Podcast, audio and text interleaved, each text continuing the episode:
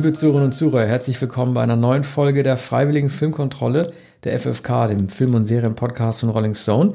Ihr abonniert uns bitte weiterhin auf Spotify, Deezer und iTunes oder hört euch die Folge an am Artikelplayer am oberen Rand jeder Rolling Stone Seite. Auf die heutige Folge habe ich mich ganz besonders gefreut, weil sie mein Lieblingskinojahr behandelt, nämlich 1984.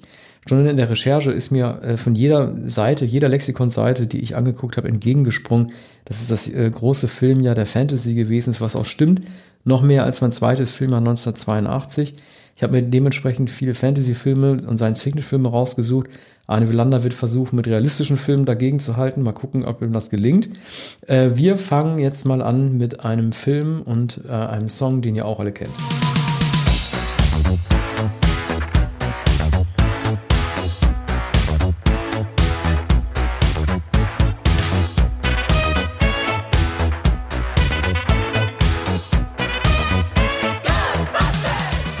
Das war ähm, Ray Parker Jr.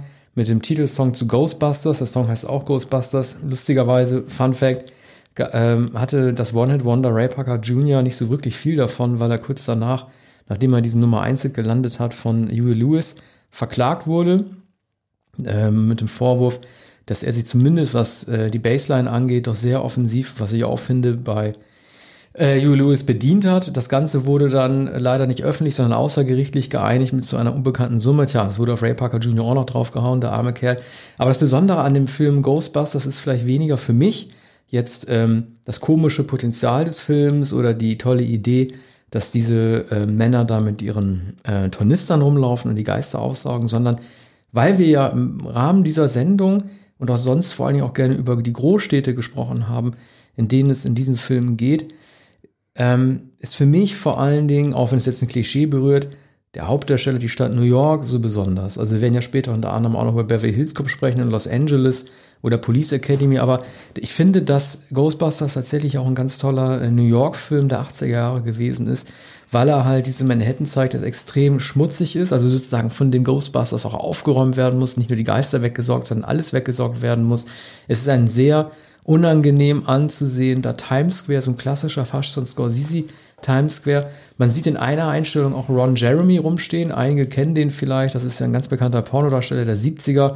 Er trug den Spitznamen Hedgehog, weil er sich einrollen konnte und selbst befriedigen konnte.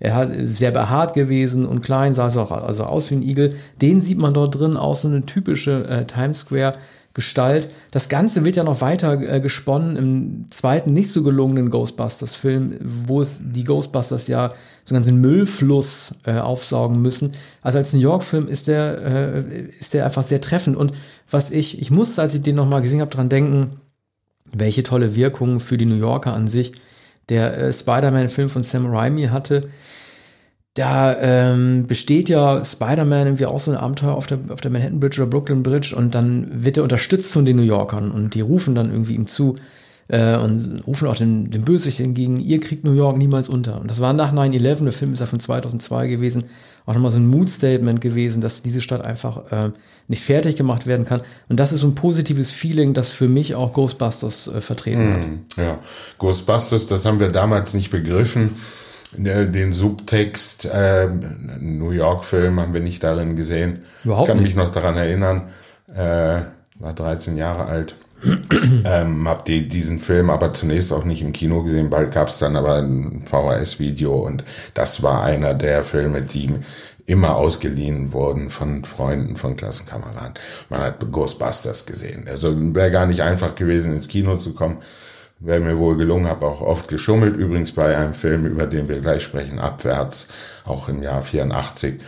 Da bin ich ins Kino gekommen und da saßen gar nicht viele Leute und wenn nicht viele Leute an der Kasse standen, dann war es natürlich umso schwerer hineinzukommen. Abwärts war ein Film ab 16, Ghostbusters müsste ab 14 oder sogar ab 12 zugelassen ja, gewesen sein. Also ein typischer Jugend, ja sogar Kinderfilm. Aber achten da die hm. Kinobetreiber drauf? Weil also ich kann mir, ja, kann mir immer, immer nie vor, also ist es so polizeilich vorgegeben, dass ja. sie sich immer hinhängen müssen, Achtung, abwärts ist ja. ab 16, weil denn ich normalerweise als Kinobetreiber gesagt, ach Gott, Georg, das kann nicht so schlimm sein. Mhm.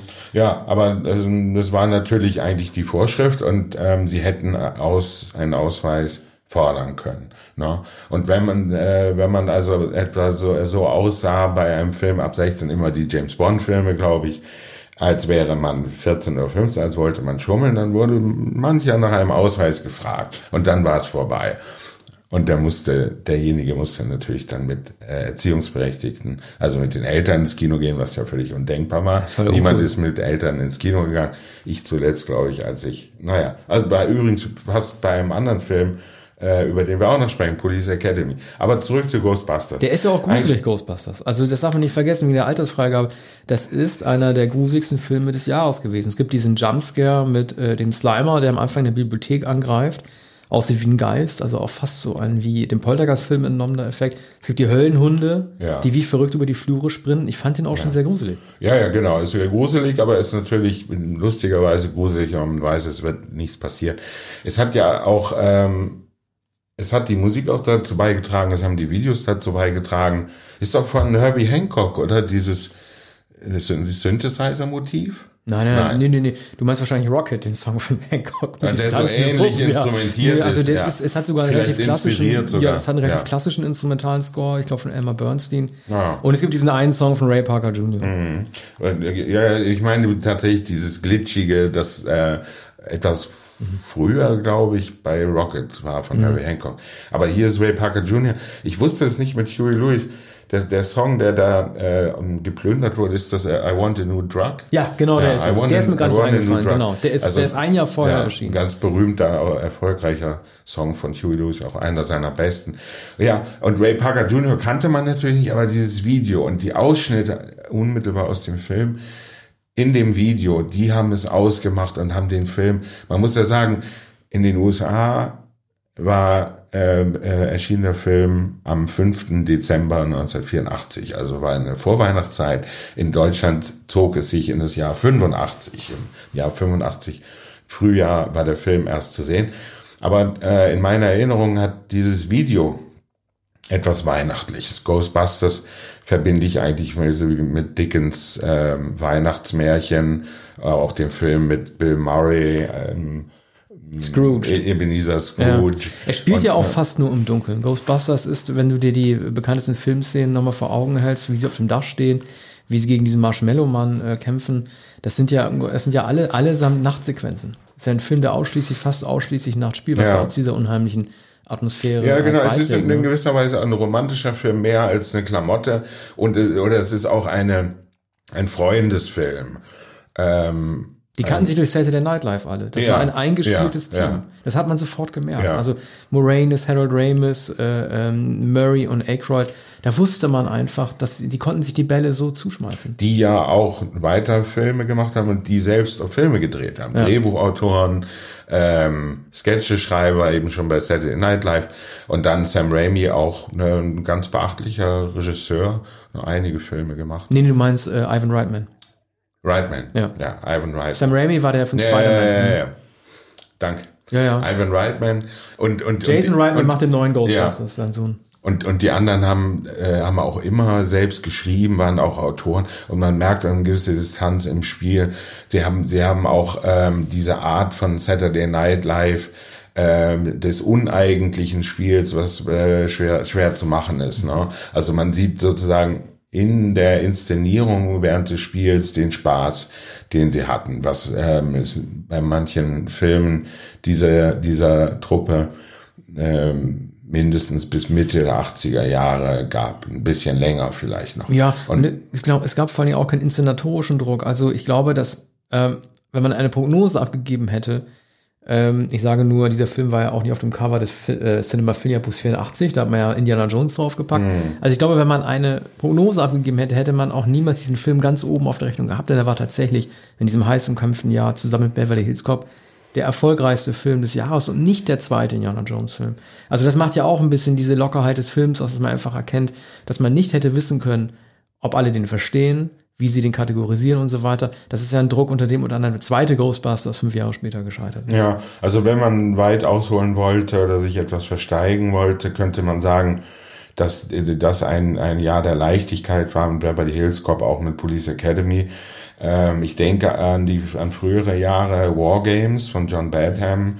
Das war ein Film des Kalten Krieges und und äh, des Horrors vor, vor Computern und äh, Panzern, da kam alles zusammen. Also der Nerd, der den Weltkrieg auslöst. Und ein anderer Film, ein, äh, in der Zeitkapsel, das Philadelphia-Experiment. Auch ein Horror, die Rückkehr in den Zweiten Weltkrieg. Es verschwindet ein, ein riesiges ein, ein ähm, äh, Panzerkreuzer. Verdammt, Arne, der ist auch von 1984. Ach, der ist von 84. Ah, da müssen wir in der nächsten Sendung unterbringen. Mehr, ja. Dann haben wir irgendwie über das Phila der, der, Ich, ich habe hab kürzlich an ihn gedacht, aber ich war nicht sicher, ja, ob 83 ja, oder 84. Ey. Das Philadelphia-Experiment, also ein äh, Flugzeugträger, genau, ein Flugzeugträger, die Rückkehr in das Jahr, ich glaube 1944. Ja, aber der wurde, der wurde äh, doof beworben, 43. weil, guck mal, der wurde produziert von Carpenter. Und dann, dann dachte ich, ah, okay, alles klar, so ein bisschen Action und Horror. Aber äh, na klar, die Materie des Films, ein Flugzeugträger, der verschwindet, der hat natürlich keine Actionmotive. Ist ja völlig klar. Da gibt's ja, also ich fand ihn in der, in der Vermarktung damals, aber ich war ja auch viel zu klein, schwierig. Ja. Aber es ist ein interessanter Film gewesen, weil er halt auch diese Bermuda-Dreieckartige ja. Echtheitsbehauptung hat. Physikalisch ne? schwer zu erklären. Ja. Ich habe es jedenfalls nicht verstanden. Aber es ihr findet jedenfalls dann eine gewaltige Entladung, Explosion statt. Und, ähm, Nanoteilchen. Und es ist natürlich dann die Frage, lässt sich der Angriff der Japaner dann verhindern oder ähm, überleben diejenigen, die dann, die nicht überlebt ja. haben, äh, 1944? Wie ist das? Kann man, kann man es noch aufhalten? Und das war oft die, die Frage, bis Mitte der 80er Jahre kann man es noch aufhalten. Zurück in die Zukunft ja auch das Motiv äh, des, des Zeittunnels, der Zeitkapsel, der Zeitmaschine. Mhm. Aber kommen wir zum, zum nächsten, nächsten Film, Film. Den, den wir einleiten mit einem kleinen Musikstück.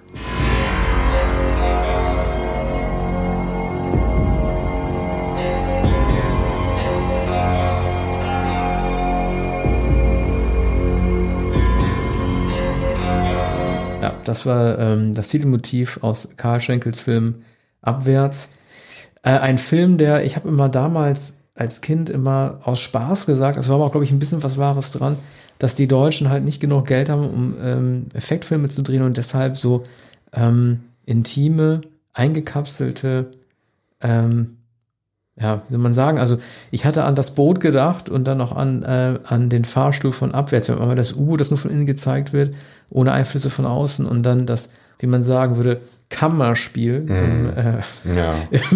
mit abwärts in dem Fahrstuhl. Und na, man muss sich das jetzt so vorstellen, äh, das kannst du mir bestimmt gleich äh, mal erklären, wie der Status von Götz-Georg im Jahr 84 war. Das war ja vor seinem ersten Schimanski-Film, aber natürlich nach den TV-Film mit Schimanski. Es ist mir vor allen Dingen in dem Film ein Detail in Erinnerung geblieben, dass ich, das glaube ich nicht so wichtig war, aber dass ich irgendwie, das mich total beeindruckt hat. So ein Fahrstuhl hat natürlich Natur gegeben, nur eine bestimmte Größe. Irgendwann machen die noch so eine kleine zweite Fahrstuhltür auf mhm. und öffnen nochmal so einen Nebenraum von 50 Zentimeter, so eine Erweiterung des Handlungsspielraums, der, der, der zwar narrativ, inszenatorisch und so weiter nicht genutzt wird, aber doch zeigt, dass man vielleicht gar nicht so gefangen ja. gewesen ist, wie man Naja, denkt, Hannes, ja. Hannes Jänicke ähm, ähm, steigt natürlich durchs Dach und auf das Dach dieser Kabine.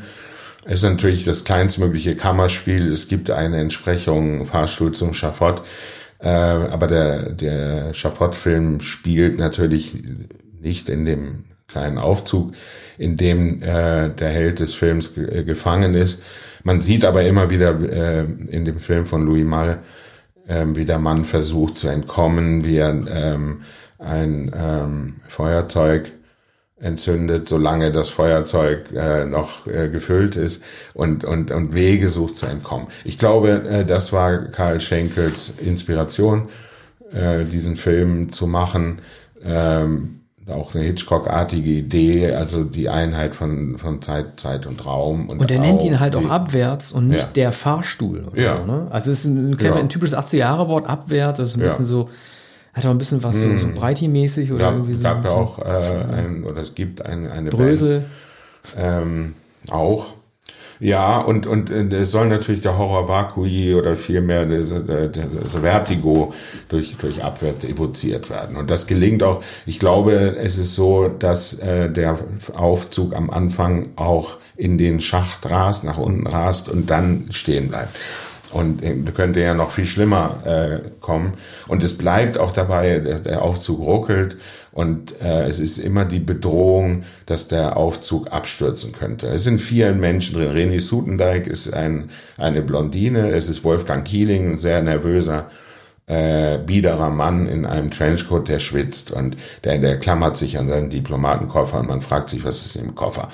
Der, der, er klammert sich an ihm fest und, und er ist ganz unruhig. Wieso Dann, könnt ihr den Wachdienst nicht rufen? Na, das äh, es wird wird natürlich gezeigt, dass ähm, niemand. Der Knopf kaputt ja, ja, na, der Knopf äh, funktioniert, glaube ich sogar, aber es sitzt niemand in dem kleinen Raum, in dem eigentlich der Hausmeister oder der der Wachdienst sitzen sollte, weil es glaube ich, ähm, schon nach Dienstschluss ist. Also sie sind alle zu spät in dem Haus, benutzen zu spät den Aufzug.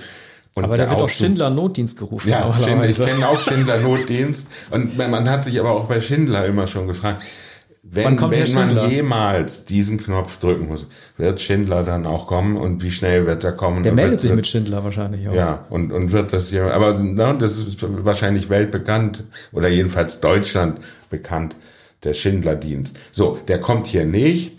Es ist, ist also lange nach Dienstschluss und die sind ähm, dann Götz George, ist glaube ich ein Geschäftsmann, hier etwas gegen den Strich besetzt. Er ist keine Schimanski-Figur.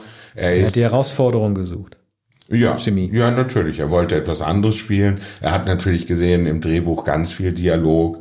Er stand dem jungen Hannes Jenecke gegenüber.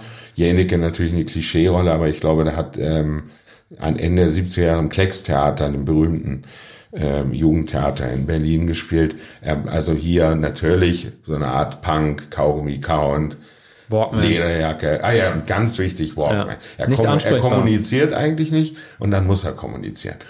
Und die, ähm, die, eine, die erotische Spannung ist natürlich äh, zwischen René Sutendijk und ähm, Schauspielerin, die damals äh, nicht bekannt war. Für eine kurze Zeit war sie dann recht bekannt.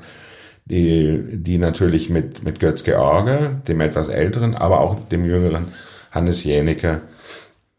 Und ähm, so ist immer auch eine Konkurrenz im, im Aufzug. Wer ist der Virilere? Also der dann aufs Dach steigt, ist, wenn ich es recht in Erinnerung habe, äh, Hannes Jänicke und die äh, Räuberleiter bildet der auch kräftigere und muskulösere äh, Götz George. Aber zwischen diesen Männern ist eine Konkurrenz und, und Wolfgang Kieling ist der, der ist der Außenseiter und der Merkwürdige und ähm, sie überlegen die ganze Zeit, was ist bloß mit diesem Mann? Das kann nicht nur die Panik sein, ein, eingeschlossen zu sein. Aber äh, hat dich der Erfolg des Films eigentlich überrascht? Also wie ich es abgespeichert habe, ist abwärts nach Unendliche Geschichte und nach wahrscheinlich Didi der Doppelgänger und nach Zwei Nasentanken mhm. Super. Über diese beiden Filme sprechen wir übrigens nicht über Didi und ähm, äh, Tommy, ist er wahrscheinlich der, würde ich sagen, vielleicht der vierte oder fünf wichtigste ja. oder erfolgreichste Film des Jahres gewesen. Ja. Das war ja eigentlich nicht absehbar. Nee, aber ja, vielleicht durch Götz Georges Erfolg mit äh, Schimanski, der war, war schon ein richtiger Star, aber äh, und, und weil der Film äh, geschickt beworben wurde, ne? als Thriller, der es ja auch ist, so ein psychologischer Film, in dem aber, man könnte sagen, nicht viel passiert. Also die Action besteht darin, dass sie versuchen, dem Aufzug zu entkommen. Ist einer auch Klaustrophobiker? Oder ist ja, das kein bei Problem? Keeling vermutet man das, dass er auch deshalb so schwitzt und nicht richtig atmen kann.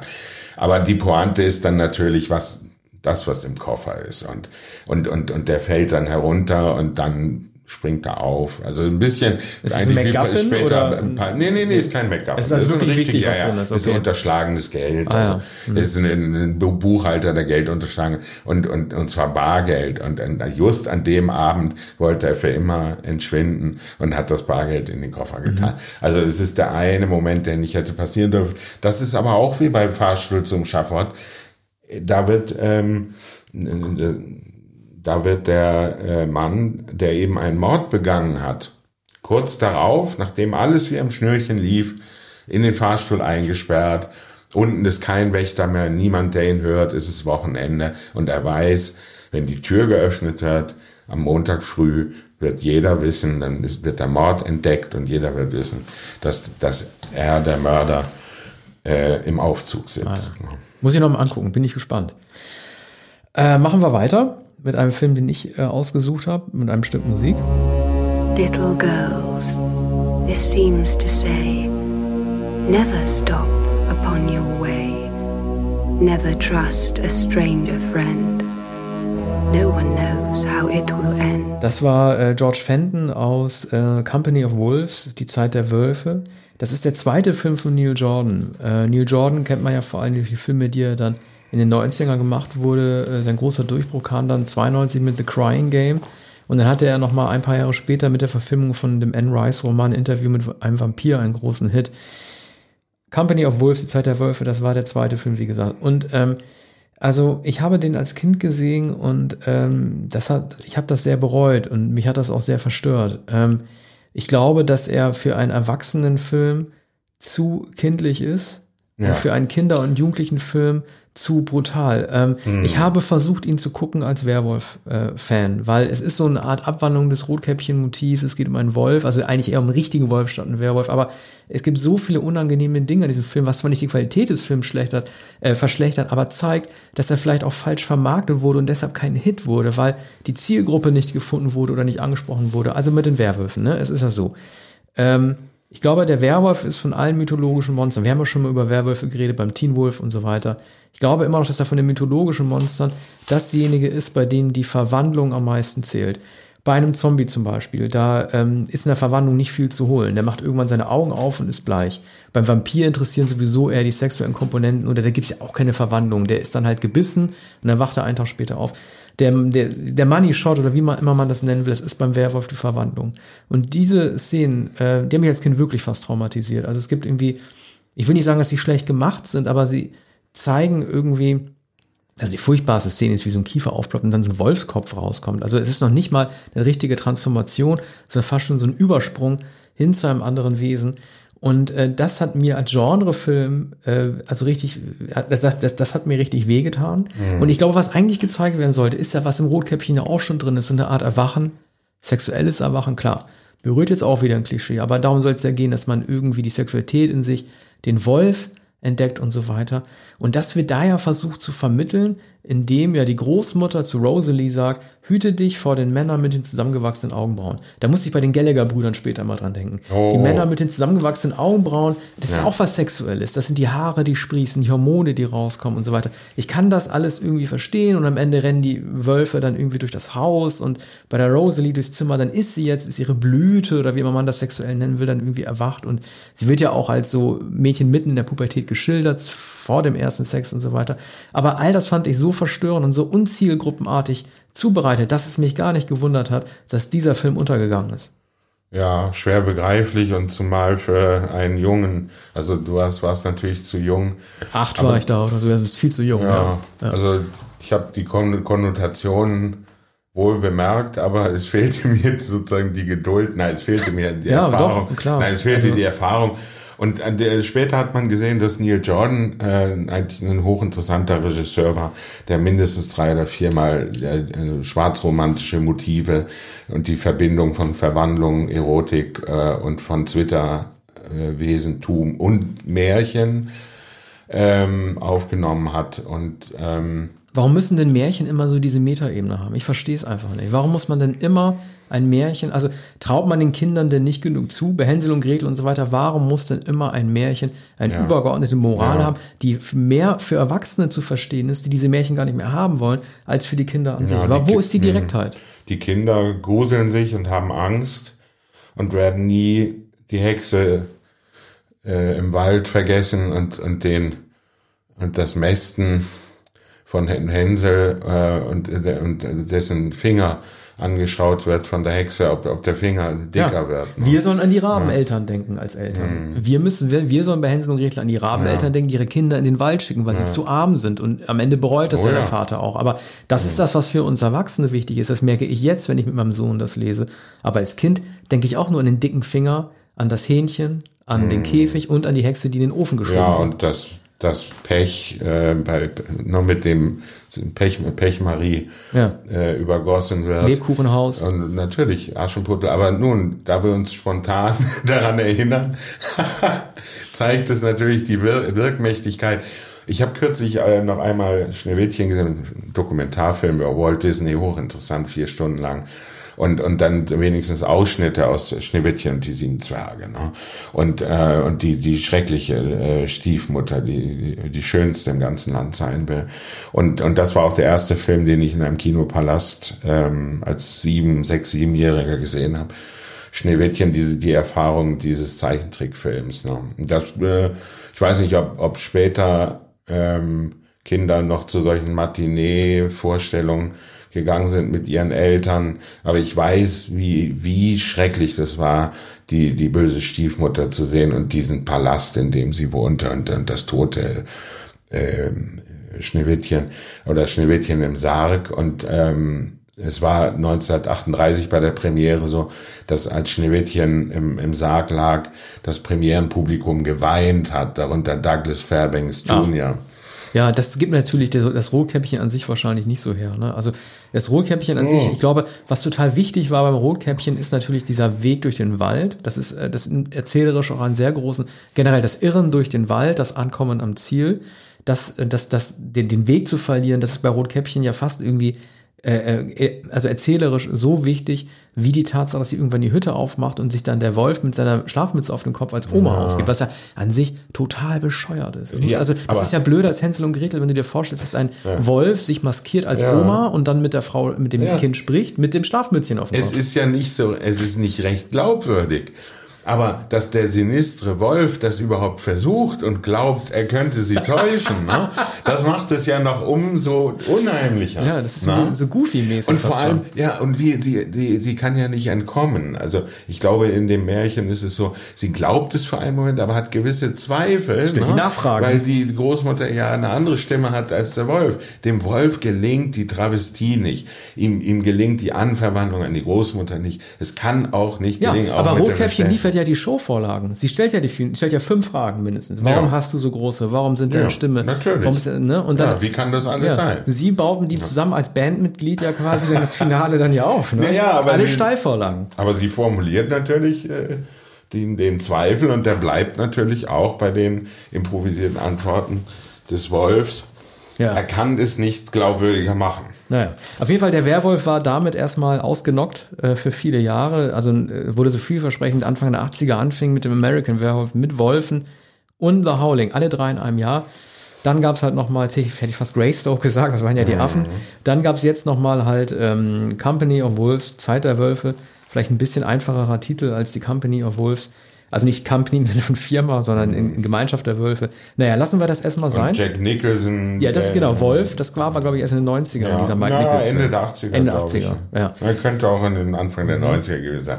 Ja, machen wir äh, weiter zu einem Film, den Arne sich ausgesucht hat, den wir wieder mit einem äh, Stück einleiten. Yes,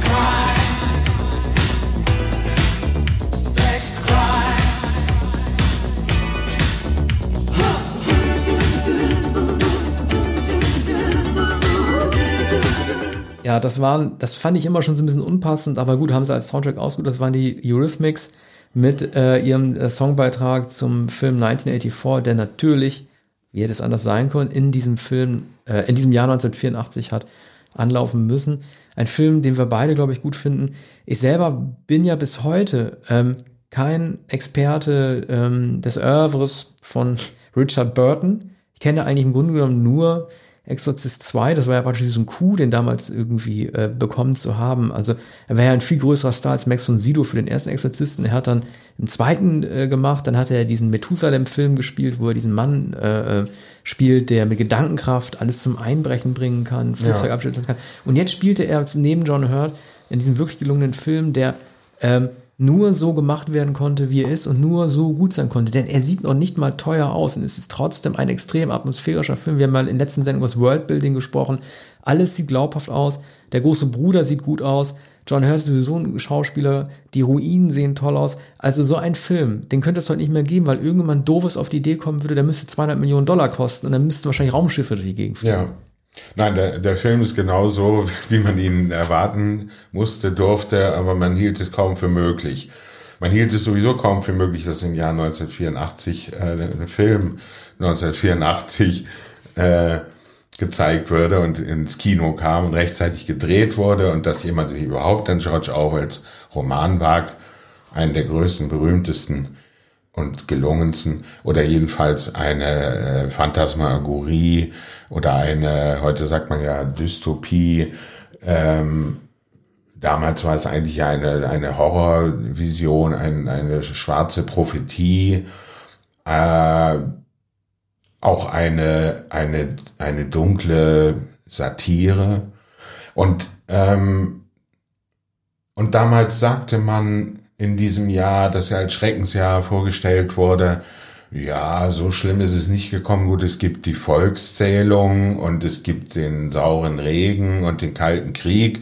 Aber ja, und Big Brother wurde in Zusammenhang gebracht mit dem beginnenden Computerzeitalter oder äh, eben durch die mit der Volkszählung bei der Ja genau, es gab diese Macintosh-Werbung, ja, ne? diese Apple-Werbung, ja. die glaube ich äh, diesen, diesen Big Brother äh, Motiv 84 auch gespielt hat. Ne? Übrigens unter der Regie von Ridley Scott.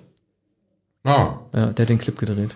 Ja, und es gab, es gab natürlich affirmative Elemente, Aufbruch ins, ins Computerzeitalter, aber noch viel mehr gab es. Aber er nutzt die Allegorien ja gar nicht, der Film. Also, wenn man jetzt sagt, irgendwie Computer, Zeitalter, Volkszählung und so weiter, eigentlich ist der Film ja viel zu klug, um, um, um das überhaupt so offensichtlich irgendwie aufzudecken. Es geht ja tatsächlich nur darum, dass, ja. es, dass ein Krieg verloren wurde, ein ja. Weltkrieg verloren wurde ja. mit unoffenen Grenzen und Nachrichtenlagen, die nicht erklärt werden. Ne? Ja, das ist, das ist wahr. Also, der, wurde, ähm, der Film wurde von au außen überfrachtet. Ähm, 1984 ist ja, ist ja die Umkehrung de, äh, von äh, 1948.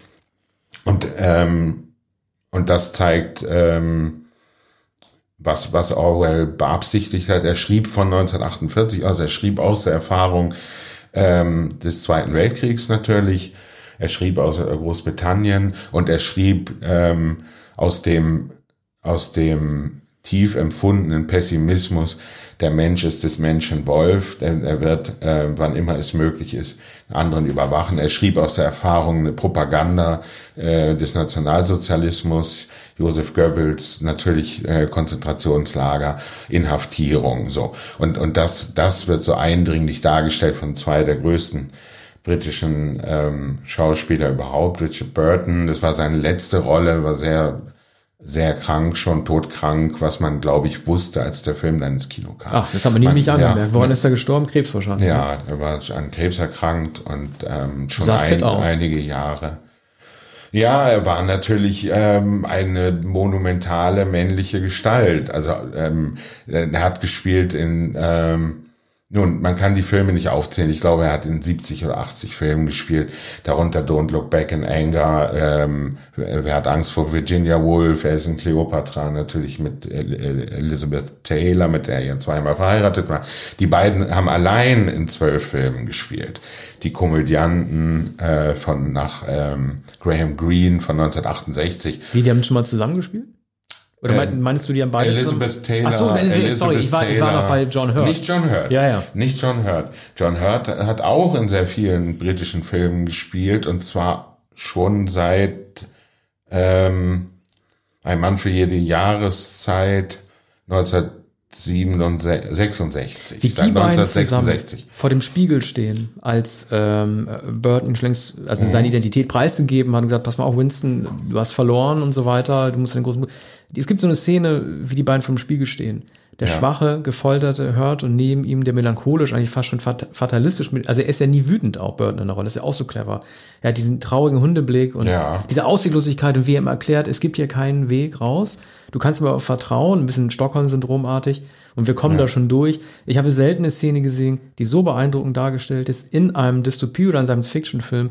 Und auch das mhm. macht ihn ja eigentlich eher zu so einem äh, Drama der 60er Jahre oder der 70er Jahre, anstatt einem Film, der 1984 ins Kino gekommen ist. Ja, also ist eigentlich das britische Kino der 60er Jahre. Und, und, ähm, und Burton ist ja eine Figur des britischen Kinos der 60er Jahre ja, der späten 50er Jahre sogar. Und, ähm, und er spielt in ähm, Der Spion, der aus der Kälte kam, von Martin Ritt nach ähm, John Le Carré. Und das ist, glaube ich, der entscheidende Film des, des Kalten Krieges und auch der, der erste äh, der Welterfolg und überhaupt der erste Roman, glaube ich, äh, von John le Carré.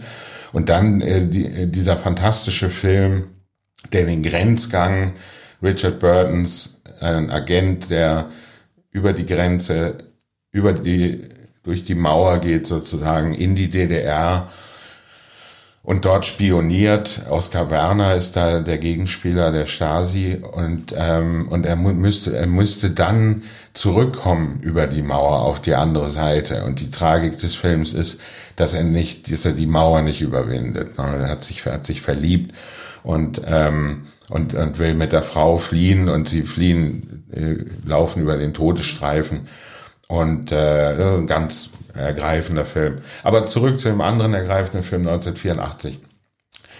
Äh, das ist also einerseits ein Film der Nachkriegszeit oder der Erfahrung de, des Zweiten Weltkriegs, ähm, ein ein tiefgreifender Pessimismus und, und in dem Wissen um, um den Holocaust, um, um alles, was ähm, passiert ist im, im Weltkrieg und äh, Orwells Erfahrung schon in Animal Farm geschildert. Alles auch Schullektüre gewesen, kann ich mich erinnern. Ähm, eben in jenen Jahren, ja. als, als, als äh, Das war sofort durchschlagen. Zur, zur Schule ähm, ich fand halt, äh, das Besondere ist, eine Sache, die er für mich vorweggegriffen hat, sie lässt sich nicht direkt vergleichen, aber sie erinnert mich daran. Das ist das Prinzip der Terrorzelle. Äh, Richard Burton ähm, erklärt äh, Winston Smith, also egal, ob er da jetzt noch irgendwie versucht hat, seinen Freund darzustellen oder seinen Co-Inspirator, äh, also äh, sein Partner oder als er sich da schon ähm, geoutet hat als einer der Gegenseite, er sagt ihm, Nein, das war also quasi noch bevor ähm, er sich offenbart hat. Ähm, mhm. Also als er so getan hat, als wäre er sein Verbündeter. Ja. Da sagt er schon so, ähm, unsere Widerstands, äh, also unsere Widerstandsstruktur ist so aufgebaut, dass du niemals viel erfahren wirst. Du hast immer nur einen direkten Ansprechpartner, der in der Rebellion arbeitet und es geht langsam höher. Als dann klar wird, dass er zum System gehört, zum großen Bruder, äh, äh, wird auch da, auch da erfährt man nichts über den Staatsapparat an sich. Das ist das Brutale am Roman und das auch das brutale Terrorzellenartige an der Verfilmung, dass man nie, zu keiner Zeit, an den Kern beider Bewegungen herankommt. Man lernt das System nicht von innen kennen, der Regierung. Ja. Man lernt aber auch niemanden aus der Rebellion kennen, ja. weil dieser eine Herr, der ja ähm, John Hurt und seiner Partnerin dann dieses Zimmer vermietet, wo sie in Nostalgie schwelgen können, der dann sie auch als Verräter herausstellt, der verrät ja auch nichts. Es sind nur die leichten Erinnerungen, die man an das damals hat. Und es ist auch eine sehr traurige Pointe, dass da die Kindheit von Winston erzählt wird, dass er vor seiner Mutter wegrennt, weil er heimlich Schokolade gegessen hat und sie dann nie wiederfindet, weil sie schon mhm. abgeschleppt wurde. Auch eine ganz, ganz traurige Passage, ja. auch brillant dargestellt im Film. Und diese Terrorzellenartigkeit, dass du immer nur aufgrund von Minimalinformationen weiterarbeiten kannst, weiter konspirieren kannst und so weiter, das ist für mich also äh, mit das niederschmetterndste, also im positiven Sinne niederschmetterndste dieser Gesam dieses gesamten Aufbaus dieser Dystopie.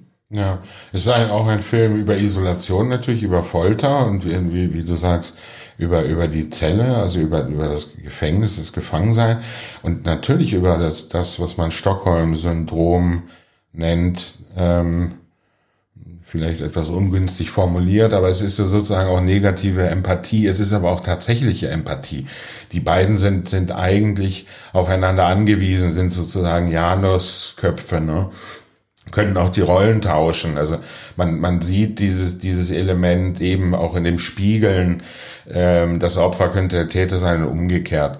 Ähm, die, diese, ähm, diese sozusagen allgemein menschliche, dass das, das äh, Großartige an dem, an dem Roman, das dargestellt wird, das allumfassende Wirken von äh, Spionage, Gehirnwäsche, Isolation, ähm, dem, dem Kujonieren, Ruhigstellen eines Menschen, der vollkommen taub wird und der um seine Identität ringt und der natürlich eben einen Bruder braucht, einen Freund, überhaupt eine Kontaktperson.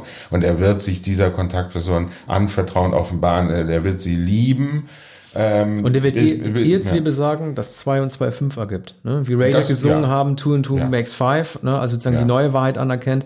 Die haben es ja bei George Bush ein bisschen platt gemacht. Aber klar, die ganze Sprachregelung ist ja auch nochmal so ein extra Teil von, von 1984. Ne? Natürlich, es ist auch ein, äh, ein Film über Semantik, wie, wie, sich die Sprache verändert und, und dass mit der Sprache die Wirklichkeit äh, geändert wird und äh, dass am Ende nicht mehr gefragt wird, eben äh, falsche Grundrechenarten und es wird auch nicht mehr nach falschen Begriffen gefragt oder was die Begriffe eigentlich bezeichnen. Es gibt keine Entsprechung mehr ähm, von Sprache und Wirklichkeit und keinen Weg mehr, der aus der Zelle, auch aus dem Sprachgefängnis, in eine wirkliche Welt führt.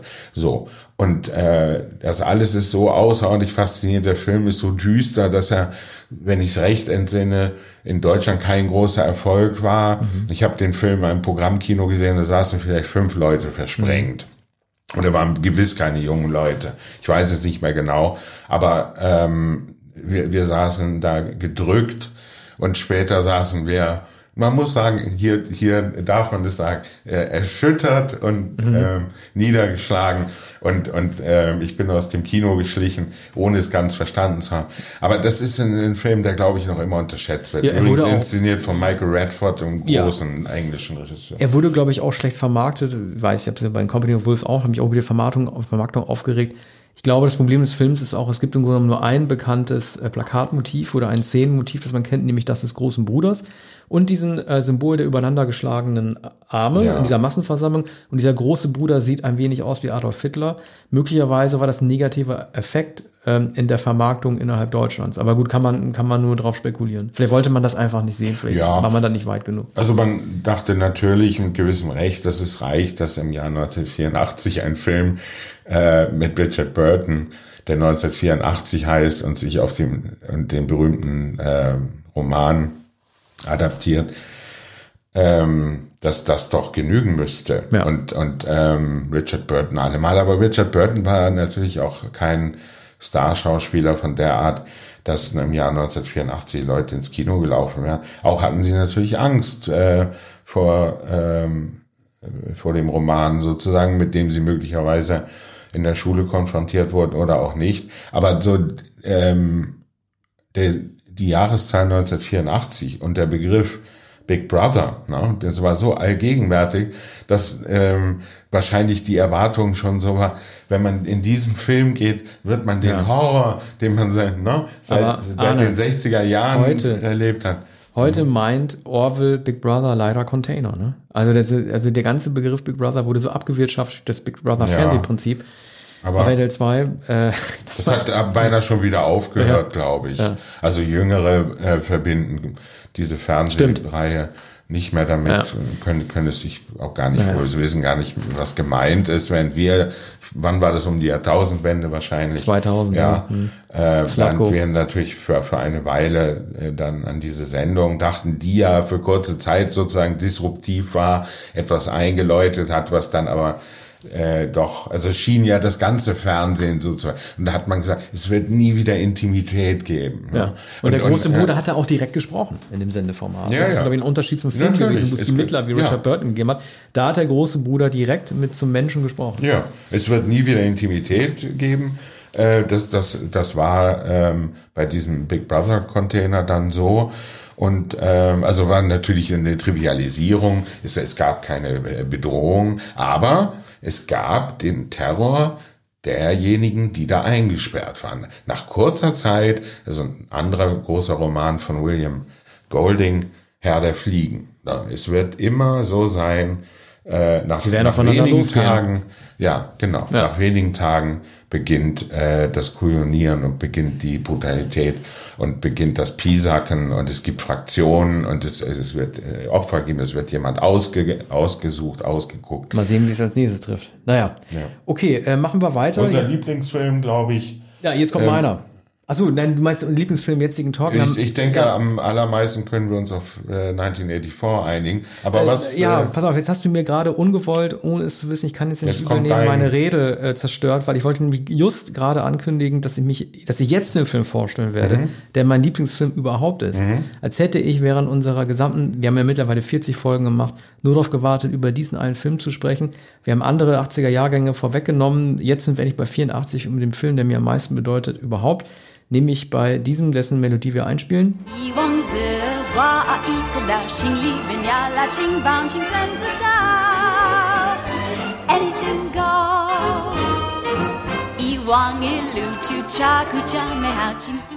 Ja, das kennt natürlich jeder, das war John Williams mit äh, dem ähm, Titelmotiv zu Indiana Jones, zunächst Riders of the Lost Ark und dann Indiana Jones and the Temple of Doom. Ähm, ich werde ausschließlich Positives über den zweiten Indiana Jones Film sagen, weil ich gar nicht zum Ausdruck bringen könnte. Klar, ich habe ihn natürlich in einem Alter gesehen, als man noch sehr beeinflussbar gewesen ist mit acht Jahren. Aber wie sehr mich dieser Film doch auch aufgrund seines Mutes äh, beeindruckt hat.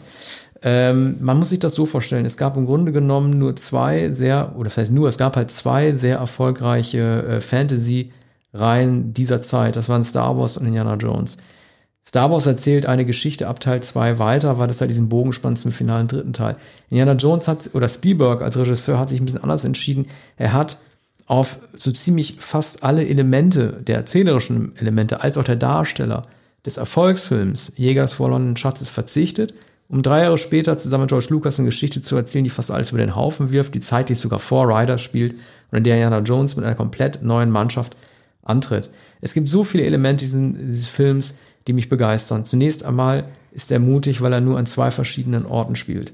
Er spielt äh, am Anfang in China und dann ab danach, ab dieser Flugzeugreise, die irgendwie den Bach runtergeht, spielt er nur noch in Indien. Er spielt die meiste Zeit des Films unter der Erde. Das ist auch so ein Trend der äh, mittleren 80er Jahre gewesen, dass man auch das Böse unterhalb der Erde findet. Es geht um einen Voodoo-Kult, der dazu führt, dass Indiana Jones böse wird und am Ende auch sein Kind schlägt. Ähm, es geht äh, darum, dass ab dem zweiten, also Okay, wie kann ich das am besten bündeln? Es geht darum, dass ab der zweiten Hälfte des Films ein Action-Akt nach dem anderen Film äh, kommt. Man würde praktisch sagen, ein, ein Rollercoaster-Kino im besten Sinne des Wortes. All das wird gemacht, um Indiana Jones neu aufzustellen als Actionfigur. Man sieht es an Harrison Ford auch, bevor er seinen Unfall am Rücken hatte, dass er deutlich muskulöser geworden ist. Es ist ein von 0 auf 100 mutiger Actionfilm gewesen, den ich sehr lustig finde. Viele regen sich über Kate Capshaw auf als äh, zweite Hauptdarstellerin, was ich überhaupt nicht nachvollziehen kann. Und man darf nicht vergessen, es ist auch der einzige, bis heute einzige Indiana Jones Film, in dem er sich nicht nur körperlich mit seinem Antagonisten auch prügelt, das hat er mit allen anderen nicht gemacht, von hier ähm, der Franzosen Belloc bis Kate Blanchett oder dann ähm, Julian Glover, sondern sich wirklich auch mit dem auseinandersetzt. Und, das darf man auch nicht vergessen, es ist auch der einzige Indiana Jones-Film, in dem er am Ende, gut, Fans wissen das sowieso, aber der einzige Indiana Jones-Film, in dem am Ende tatsächlich ähm, sein Abenteuer auch schafft. Er muss Steine finden, um Kinder aus einem Dorf zu befreien und das gelingt ihm. Bei allen anderen Filmen angefangen von der Bundeslade bis zum Heiligen Gral, ist er lediglich ein Begleiter. Und die Geschichte wäre so oder so ausgegangen, ob er das Abenteuer bestanden hätte oder nicht. Das muss man sich nochmal vorstellen. Also alle sagen also, er ist der Archäologe, der gräbt und die Dinge findet und ins Museum zurückbringt. Aber nur im Temple of Doom ist es notwendig gewesen, dass er auf diese Mission geschickt wurde. Mhm. Ja, das ist äh, eine beachtliche mh, hm, Interpretation und Ausführung. Ich weiß, dass ähm, dass ich es damals nicht wahrgenommen habe. Ich habe den Film vor allem als Fortsetzung wahrgenommen. Der Film, der mich so sehr beeindruckt hat, der mir imponiert hat, ähm, drei Jahre vorher, war natürlich der erste Indiana Jones, den ich sozusagen wie ein Weihnachtsmärchen gesehen habe. Ein riesiges Spektakel. Und ich weiß noch, vor Weihnachten bin ich ins Kino gegangen, werde nie den ersten Indiana Jones Film vergessen oder, oder jeden einzelnen Moment kann, kann ich wieder aufrufen. Bei dem zweiten Film, als ich dann entsprechend älter war, hatte ich auch hohe Erwartungen, habe mich gut unterhalten, aber ich glaube, ich habe keinen Subtext bemerkt oder habe den Wandel ähm, der, der Figur und der Erzählweise nicht richtig bemerkt und habe den Film später anders als den ersten Indiana Jones nicht äh, mehr öfter gesehen. Ich weiß aber noch, es ist doch der Film, in dem ähm, an der Tafel gespeist wird und dann gibt es Affenhirn, oder? Ja, aber in, ist, in ach, Eis. Du, so ein Film muss man, ja, ja. So ein Film, so einen Film dürfte man heute nicht mehr drehen. Also äh, 1984 hat sich, ich sage es mal ganz offen, wie es ist, 1984 hat sich kein einziger Inder über diesen Film aufgeregt. Mhm. So, heute sagen alle, wie, wie rassistisch konnte Indiana Jones nur sein. Also Leute, also ganz ehrlich, ne, man muss auch mal komödiantisch über Essgewohnheiten herziehen können diese Inder werden auch überhaupt nicht als irgendwie schlechtere Menschen dargestellt, nur weil sie Affenhirn essen. Klar, die Affenhirn-Szene gibt es noch die Augen in der Suppe, dann kippt also Willy dann letzten Endes oh, auch ja, um und so weiter. es wird immer noch ein draufgesetzt. Und ja. klar, man kann sagen, es ist komödiantisch meinetwegen so ein bisschen doof oder halt so ein bisschen, Spielberg hat ja so einen leicht biederen Humor, der dann halt irgendwie so auf ich rutsche auf der Bananenschale-Niveau dann irgendwie funktioniert und klar, alles naja. klar, das ist ein bisschen doof, aber es ist doch wirklich kein anti-indischer Film, Leute, ehrlich. Ja, das ist ein Cartoon und, und, und Comic-Humor, also der Comic-Schrecken, ähm, eben der äh, Comic-Heftchen, die man ja. früher gelesen hat.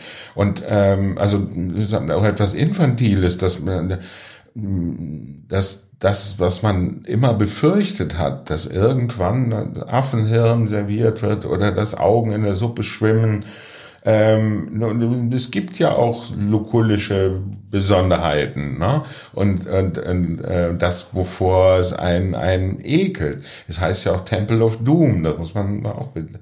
Er sollte ja eigentlich äh, Temple of Death heißen. Äh, das haben sie sich nochmal anders überlegt, weil es dann noch zu mhm. dunkel war. Und man darf, also ich meine, es ist ja so, also es fallen zwei Sätze, die Mola Ram, der Bösewicht, sagt, an die heute kaum noch einer denkt. Aber er verteilt ja diesen, diesen Trank, das Blut von Kali, der Göttin, die Indiana Jones ja auch für kurze Zeit äh, willenlos macht, so nach bester Voodoo-Kultur äh, Haitis. Und er sagt ja, wir werden alle, dieser Kult wird alle überrennen.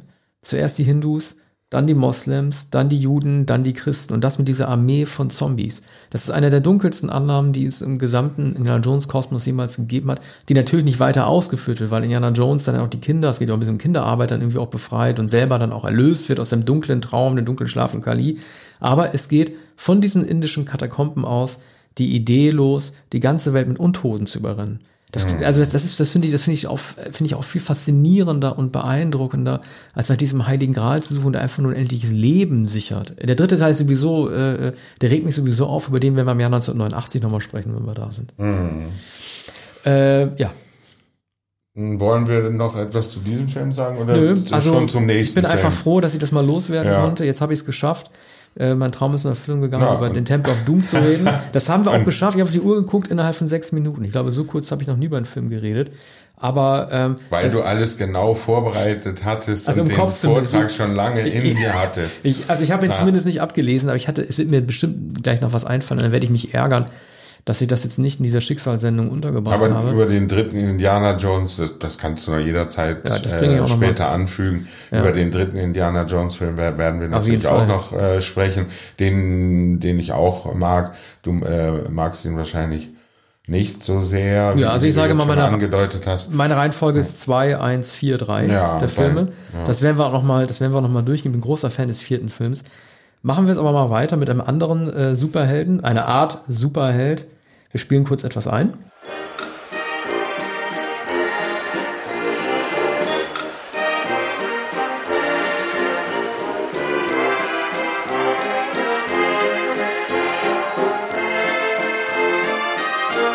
Das war das Titelstück aus äh, The Natural von Barry Levinson, wenn ich mich nicht täusche. Ja. 1984 war das Jahr, also da hat es ja gereicht, dem Poster noch zu, ich habe diesen Film nicht gesehen, da hat es ja anscheinend gereicht, Robert Redford in sportlicher Pose äh, abzubilden. Er hat ja diesen kurzen Run gehabt, über Jenseits von Afrika haben wir auch gesprochen.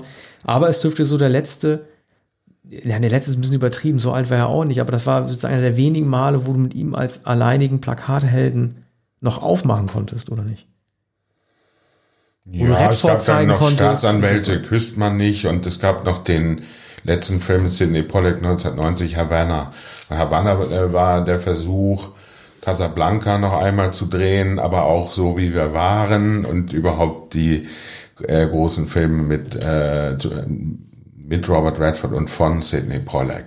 Und ähm, das hat bei Havanna am Ende nicht funktioniert. Das war 1990. Aber 1984 war Redford ein, ein, ein großer Star. Er war mit Brew Baker 1980 zurückgekehrt. Na, wir sprachen einmal von, von der Pause. Er hat etwa zwei Jahre keinen Film gedreht. Die einzige Ausnahme war Brücke von äh, Arnheim. Ja, genau, die Brücke von Arnheim. Da äh, tritt er nur 20 Minuten auf äh, und äh, stürmt eine Brücke. Es ist aber nicht die entscheidende Brücke von Arnheim, denn so weit kommen sie nicht. Film heißt ja Bridge Too Far. Aber da hat er also einen kleinen Auftritt gehabt, sehr viel Geld dafür bekommen, deshalb hat er es gemacht. Und ähm, dann hat er 1980 Brubaker äh, gespielt, von äh, Stuart Rosenberg.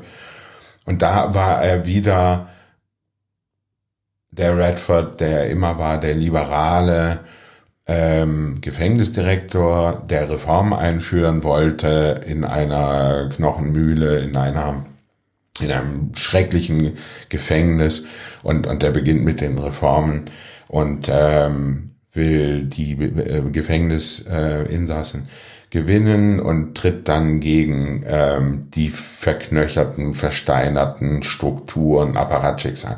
So, weshalb erzähle ich das so umständlich? Weil ähm, The Natural, zu Deutsch der Unbeugsame, auch so eine Geschichte ist. Und er ist wieder, Redford ist wieder, mittlerweile glaube ich, war er Ende 40, Ende 40 ähm, er ist der All-American Boy. Er wird gezeigt als Junge. Er ist der erste N40er, der so aussieht, wie ein N40er heute aussieht. Ne? Wenn du überlegst, wie, wie alt die Leute in den 80ern schon aussehen. Wir haben ja schon über ja. The Big Chill schon mal gesprochen, wie alt mit 30er aussehen. Mhm. Er war der erste optisch, also der erste Darsteller einer Optik, wie man sie heute hat. Und das ja. wahrscheinlich ohne große Chirurgie. Ja, ist natürlich ein außerordentlich gut aussehender Mann. Die meisten werden mir zustimmen. Barbara Streisand würde zustimmen. Er hat es auch gesagt. Ähm, 1984 äh, war er jedenfalls ähm, so populär, dass es eigentlich äh, nichts anderes brauchte als ihn und eine Heldengeschichte. Nun spielt er, muss einen jüngeren Mann spielen. Also nicht nur den Jungen, der ein Baseball-Talent ist, ähm, noch dazu, also Baseball ist natürlich ohnehin mythologisch. Ähm, die Abkürzung von Home Run ist Homer, also Homer, ne, um das Platteste zu sagen. Ähm, Wie ist das so? Äh, ist das so bekannt? Oder sagt man das so? Es ist, ist, es ist nicht allzu allgemein bekannt, weil man ja in Deutschland sich äh, nicht für Baseball interessiert. Also manche wissen, kennen ja Aber den bringen die Leute, nicht. die über Home Run reden, in Amerika das mit Homer verbinden? Ach so, nein, so? in Amerika wird es, sagen wir mal, Homer ist ihnen nicht so wichtig wie mhm. der Home Run. Ne? Oder, also die, diese Bedeutung wird nicht jedem aufgehen. Aber die muss ja nicht jedem ja. aufgehen, weil äh, die, der Mythos des Home Run so stark ist, das, also ich wette, er ist ja fast stärker als, als Homer, ne? Also fast stärker als Odysseus. Oder es ist ja genau die Geschichte. Das, der, der Home Run ist die Heimkehr. Und davon handelt dieser Film. Er beginnt aber damit, es kommt noch etwas anderes ein, ein, ein übersinnliches Element. Ähm, das ist ja wie Field of Dreams. Ja, ja, aber es ist eine etwas andere Geschichte. Wenn ich, ich äh, äh, sage, warum. Ähm, also der äh, als Redford ein Junge ist und wohnt auf dem Land mit, mit, mit, mit den Eltern im Häuschen und eines Nachts ähm, eines Nachts schlägt der Blitz in einen Baum vor dem Haus ein und teilt den Baum in, in, in zwei Hälften. Und aus dem Holz dieses Baums wird der Wunderschläger gemacht, der Baseballschläger, mit dem der Junge dann antritt. Der ist vielleicht acht oder neun Jahre alt. Und da, das, das ist ja total schlecht, ehrlich gesagt. Aber äh, du stellst den Film als gut. Ja, das, ist ein guter super, Film. Ja, das, okay. ist, das ist doch ein Superheldenmotiv. Ja. Und er, er, er prägniert den Schläger mit Wonderboy. Und dann kommt von weit her ein, ein Scout, der, der zufällig ihn auf einem, ich schilder das jetzt etwas ironisch, der ähm, auf einem Baseballfeld den Jungen spielen sieht. Und er will den Jungen engagieren. Der muss noch ein bisschen älter werden, der muss ausgebildet werden. So. Und, Warum äh, gibt es diese Göttlichkeit, diesen Funken nur beim Baseball? Warum hast du das nicht mhm. bei Footballfilmen oder bei Basketballfilmen? Gut, es, gibt auch ja, Baseball League gibt Home, es, aber ja, äh, gibt warum? es auch in den anderen Sportarten, mhm. sogar im Eishockey. Aber äh, beim, beim Football sind die Spieler sehr verhüllt und noch viel mehr beim Eishockey. Beim Baseball nicht. Beim Baseball gibt es nur ein Leibchen oder die, dieses Trikot und, und es gibt die, die Hosen, also äh, es ist eine, eine, Uniform und es gibt die Mütze. Ne? Und die zwei ganz es, markanten. Posen, das Ausholen ja, beim genau. Werfen oder das Hochhalten des Schlägers bei diesem, wie nennt man das, Pitchen? Oder ja, genau. Also ja, den, den ähm, ledernen Handschuh. Und, und hier ist der, also der Schläger entscheidend. Es gibt dann, man sieht dann auch Spielszenen. Der, der Film ist aber, ähm, der Film ist insofern kompliziert, als es einen Zeitsprung gibt ähm, ist, und, und etwas ganz Mysteriöses. Ist nach einem, einem Roman von E.L. Doktorov. Ähm, es kommt eine mysteriöse Frau, die den Starspieler umgarnt. Man, man könnte fast sagen, eine Frau, die sich obsessiv äh, die ihn verführt, die obsessiv ist. Und er verfällt dieser Frau. Die Frau ist Kim Basinger. So, äh, die ja ein Jahr vorher in dem Bond-Film mit äh, Sean Connery und äh, Klaus Maria Brandauer zu sehen war.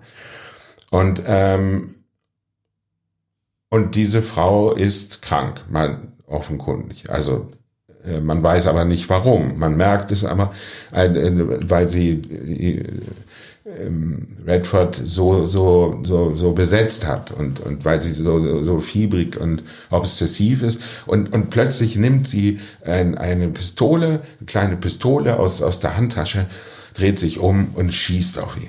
Und Redford, der ähm, der, der große Baseballspieler, er kommt also ins Krankenhaus und, und ähm, man, man glaubt, er ist ein, ein Krüppel, er, ist, der wird, er wird doch nie mehr, er wird doch nie mehr Baseball spielen können. Und tatsächlich, er, er kehrt nicht zurück. Und dann ist ein, ein Zeitsprung, eine Zäsur und dann kommt Robert Redford, so alt wie er tatsächlich ist, ungefähr. Spielt er den Jungen vielen, auch? Ist es auch Redford? Ja, ja, genau. Also ja, etwas, etwas jünger, okay. als jünger dargestellt.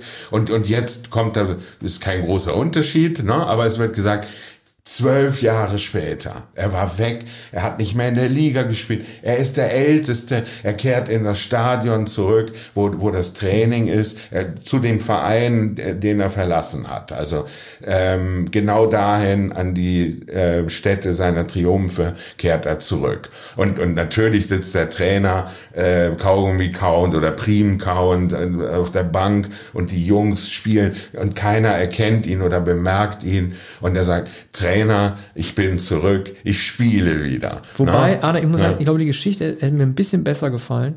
Gut, das geht wahrscheinlich aufgrund der Sportart nicht. Die Geschichte hätte mir vielleicht ein bisschen besser gefallen, wenn diese Verletzung, Schussverletzung, irgendein Bleibeschaden hinterlassen hätte, der dazu führt, dass die Ausübung, die Rückkehr in den Baseball lebensgefährlich sein können. Das hast du ja beim Wrestlerfilm mit Mickey Rourke oder beim Boxfilm, das ist halt irgendwie, ja. ey, Junge, du kannst nicht mehr in den Ring steigen, wenn du es noch einmal machst, ein Schlag, wie Homer Simpson mit der Kanonenkugel, ein, ja. noch ein Treffer und du mhm. stirbst. Das wäre gut. Ja, aber das wäre ja noch greller und noch dicker aufgetragen, wenn, wenn, wenn dir der, der, der gefällte Baum nicht gefallen hat, also der Blitzeinschlag. Ne? Der hätte das Schuss in die Wirbelsäule kriegen können. Nach dem Motto, also so ja, das würde es noch zusätzlich dramatisieren, aber es ist schlimm genug, weil sich, und das ist fast ein Hitchcock-Motiv, die Geschichte sozusagen wiederholt. Es kommt äh, natürlich ist die Nemesis noch immer da oder da kommt wieder eine Frau und man, das ist die Bedrohung. Und aber die andere Geschichte ist, dass natürlich dieser Spieler, der eine Legende war, manche erinnern sich aber auch gar nicht an, ich glaube, es ist zwölf oder sechzehn Jahre her. Und, und andere sagen, ja, der war doch, der war doch mal groß, der hat uns doch zum, zum Sieg verholfen. Aber man kann doch einen so alten, einen Spieler nicht verpflichten, der kann es doch nicht mehr leisten. Und er kann es aber. Aber mit Zweifel und mit, mit Rückschlägen und er ist natürlich nicht in der allerbesten Form. Sie verlieren auch und dann unnötig zu sagen, am Ende wird es ein Gewitter geben, ne? Mhm. Und, und dann kommt der entscheidende Schlag. Es gibt übrigens einen anderen Film mit Kevin Costner, der äh, etwa genauso äh, dramatisch und ähm, auch melodramatisch ist, äh, For the Love of the Game.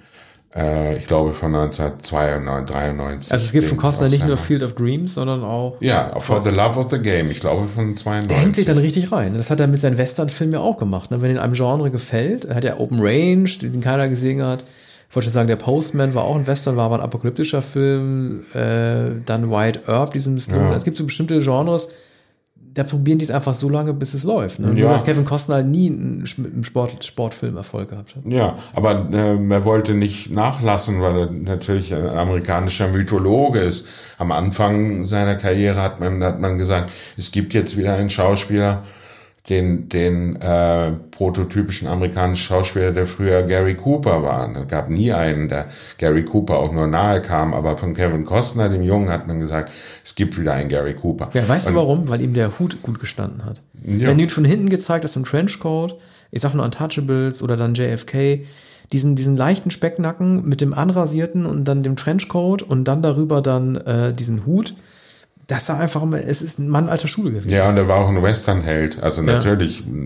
der mit dem Wolf tanzt und später dann auch. Auch da wie Gary Cooper. Gary Cooper hat in Komödien gespielt, das hat Kevin Costner auch. Äh, Cooper war in Komödien nicht ganz so gut wie in Western, aber ähm, er war auch der, ähm, der starke, schweigende Typ. Mhm. Und, und der, der ist Kostner auch, ne? Der, der, oder äh, wie Maria Schell über Gary Cooper sagte, er war hinreißend. Ähm, er, ist ein, er, ist, er, ist, er war ein Mann, der stehen konnte. Also nur stehen. Kam in einen Raum und er konnte stehen. Und, und Kevin Costner auch. Und dann kommt natürlich Baseball hinzu.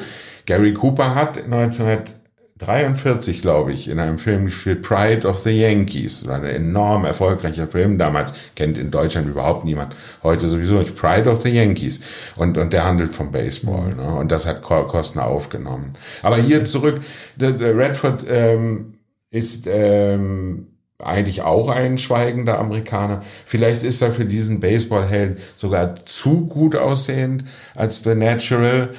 Ähm, ja, man, erstaunlicherweise sieht man, ich habe ich hab eigentlich nur das Plakat vor dem Kopf und da sieht man ihn ja nicht in Baseball-Montur, da sieht er eher aus wie so ein Hobbyspieler in so einem Weizenfeld. Ne?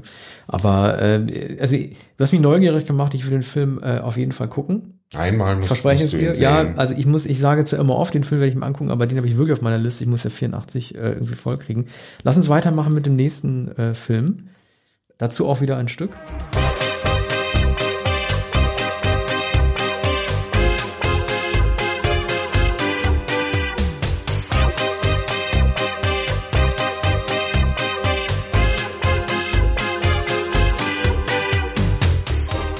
Ja, das war Jerry Goldsmith mit dem Gremlin-Rack des Films äh, Gremlin. Es macht ja irgendwie ziemlich viel Spaß, immer so Rankings zu lesen, was denn der beste Weihnachtsfilm ist. Und da sagen natürlich halt irgendwie It's a Wonderful Life sehr viele Leute, aber es gibt auch viele, die als einen der besten Weihnachtsfilme entweder hier äh, Die Hard nennen mit Bruce Willis, der auch zur Weihnachtszeit spielt, aber eben nichts mit Weihnachten zu tun hat. Oder Gremlins, der zur Weihnachtszeit spielt, aber auch nicht wirklich was mit Weihnachten zu tun hat. Jeder kennt den Film. In der heutigen Zeit, ähm, wo es darum geht, dass irgendwie sogenannte Plotholes, also Logikschwächen irgendwie aufgeklärt werden, ringen sie natürlich alle darauf, dass diese Gremlin-Regel, also sprich den Mogwai, nicht nach Mitternacht zu füttern, nicht nass zu machen und auch nicht mit Sonnenlicht zu bestrahlen, halt irgendwie nicht durchführbar sei, weil irgendwann ist es ja, es ist ja irgendwann immer nach Mitternacht, wann hört diese Grenze auf, also darf er ab 6 Uhr morgens essen mit dem ersten Sonnenschein. Ich finde das also ein bisschen peinlich, äh, den Film danach zu beurteilen, das ist natürlich Quatsch. Er hat, äh, also Chris Wallace hat ja, glaube ich, die Puppen gemacht, das sieht also einfach, es ist ein sehr schöner Puppenfilm und was ich besonders besonders toll finde an den Gremlins, das ist, ähm, klar, es gibt diesen, diesen Urban Myth, der da aufbereitet wird, nämlich es wird die Geschichte erzählt, was passiert, wenn ein typischer American Dad traditionell versucht, durch den Schornstein die Geschenke zu überbringen und dann stecken bleibt und da drin dann erstickt oder verhungert.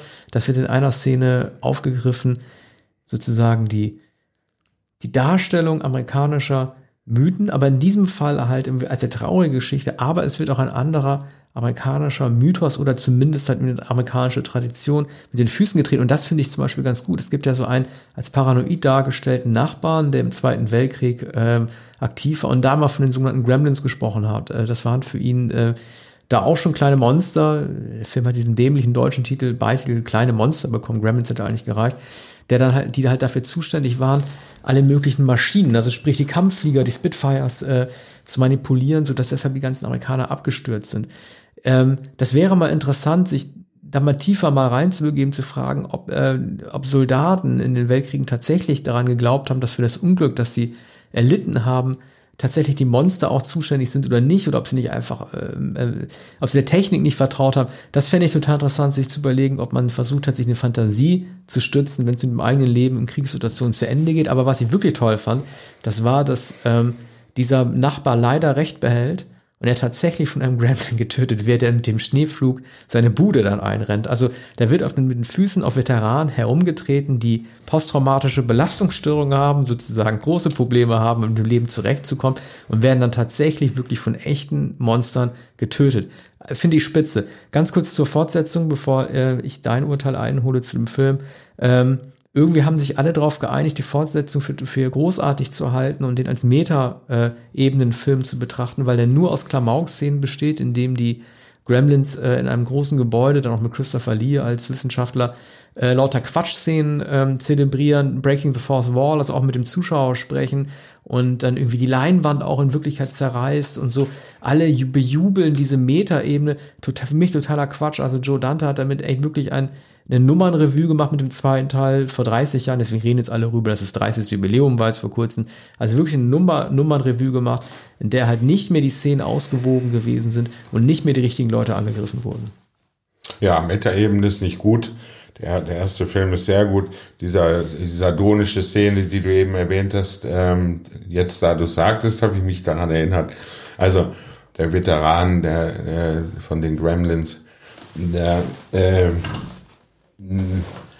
wie sagt man, getötet, kann, kann, kann man da überhaupt sagen? Man muss sagen, ja, ja, man muss, man muss sagen. Er hat äh, Recht behalten, es gibt die Gremlins. Getötet. Ja, man wünscht sich ja immer in solchen Filmen etwas, da es nicht realistisch ist, gibt es auch keinen realistischen Tod oder keinen richtigen Tod oder keine richtige Tötung, sondern es hat immer etwas Spielerisches, es hat immer eine Ironie. Der ganze Film ist in der, in der Schwebe, aber der Film hat äh, auch etwas, ähm, ja, nicht sadistisches, aber so etwas, hm, etwas ganz Sinistres. Und, er zeigt keinen Respekt ein, vor alten Leuten auch. Ja. Es gibt ja eine Szene mit der Nachbarin Mrs. Beagle, äh, die auch so, so äh, als Drache da, dargestellt wird, ja. die sich dann ja in diesen, diesen, wie nennt man diese kleinen Mini-Fahrstühle, die die Treppen hochfahren für alte ja. Leute, die nicht laufen können. Der wird ja auch manipuliert von den Gremlins. Und dann fliegt er mit 100 km/h durchs Dach ja. und landet dann kopfüber dann im Schnee. Also, also, so diese Respektlosigkeit gegenüber alten Leuten finde ich spitze. Das ist grell, übertrieben und ist natürlich gedacht als ein Film, der, der, der Anarchie, des, des äh, anarchischen, infantilen gegen die Erwachsenenwelt gerichtet, gegen, gegen das Althergebrachte. Und also das ist eine, eine zutiefst spielerische Infantilität, äh, verbunden mit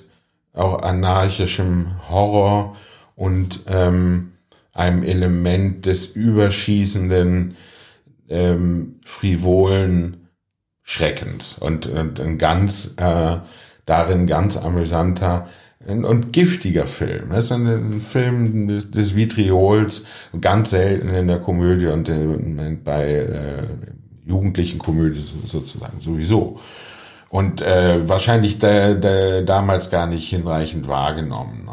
Nein, also äh, äh, äh, es wurde schon, es war schon ein Erfolg. Ich weiß nicht, ob Spielberg an der Produktion beteiligt gewesen ist. Er hat ja mit Joe Dante vor allen Dingen auch zusammengearbeitet im Produzentending. Aber man darf nicht vergessen, wenn alle jetzt davon reden, dass es ein Remake geben soll, ein Reboot oder wie auch immer man das bezeichnen würde, der Charme des Films lag natürlich auch in den animierten Puppen wenn du dir vorstellst, dass du heute halt irgendwie äh, einen Computer-Gremlin dahin schickst, dann ist alles kaputt. Ja. Man hat sich diesen Mogwai, also sprich, den Gremlin, also es gibt ja den Bösen, ne, der nach zwölf gefüttert wird, aber es gibt auch den niedlichen Mogwai, der aus Chinatown, war ja aus einem mythenumranktes Gebiet, anscheinend gerade für europäische Zuschauer, die Chinatown in ihren Großstädten nicht kennen, in London vielleicht. Äh, den Mogwai an sich, jedes Kind wollte einen Mogwai haben. Der sah so niedlich aus und war so gut animiert, dass man sich gewünscht hat, einen Mogwai zu besitzen. Und das mhm. ist der Charme, den du nur mit Puppen hast. Der wird jetzt mit CGI nicht mehr gelingen. Mhm. Nein, das wird nicht wiederkommen. Später kam dann der Tamagotchi als noch niedliche, ja. nur niedliche Variante. Das hat uns ja auch mindestens ein Jahr beschäftigt. Ja. Und ich kannte Menschen meines Alters, die auch äh, Tamagotchi mindestens eins fütterten. Mhm. Ähm, aber Worüber? auch diesen Film wollte ich gerade sagen, äh, wir sind uns beide einig, das ist, ein, äh, das ist ein, einer der gelungeneren Filme des Jahres 84. Jetzt kommen wir zu einem, ähm, den den Arne Wielander vorstellt, äh, den wir auch beide mögen, und zwar mit Musik.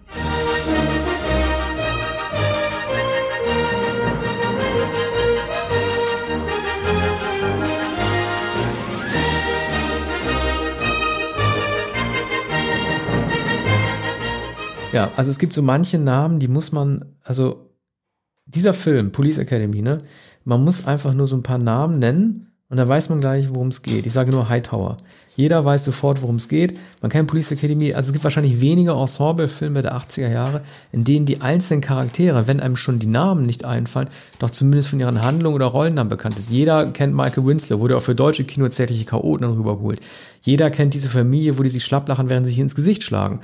Jeder kennt natürlich ähm, Steve Gutenberg, nur dass mir sein Rollenname gerade nicht einfällt. Ich frage mich halt die ganze Zeit, Das war übrigens auch sozusagen ein Wechsel, den Gutenberg vielleicht bereut haben könnte, weil es seine erste komödiantische Rolle gewesen ist. Ein Jahr zuvor war er bei The Day After auch sehr überzeugend als äh, Atomkriegsopfer zu sehen.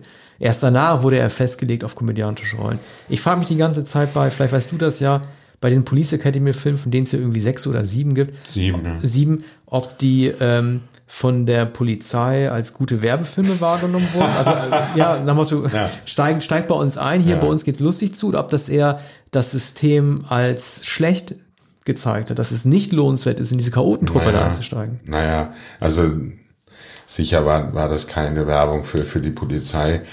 Es gibt, es gibt da zwei Fraktionen, es gibt die Guten und die Bösen, es gibt die Lustigen, es gibt die Gutmütigen, diese ähm, Polizistin mit der piepsigen Stimme, es, es gibt den ganz Stimmt. bösen, äh, ich glaube Revier, Sergeant oder Vorsitzenden, der äh, wie, wie der Lehrer an, an, an der Schule, äh, dem Streiche gespielt werden, der umgangen wird, der äh, mit, mit seiner aufgesetzten Strenge und mit, mit seinen pathetischen äh, feierlichen, äh, strengen Ansprachen sich dann lächerlich macht, weil irgendein Furzkissen liegt oder Stinkbombe geworfen wird. Also es sind, es sind eigentlich die alten, ähm, ist eigentlich der alte Penneler Humor. Naja, so Streiche. Teil 2 ja, zeigt genau, noch den Ausbilder, ja, der sich irgendwie so eine Flüstertüte an den Mund hält ja. und da durchspricht.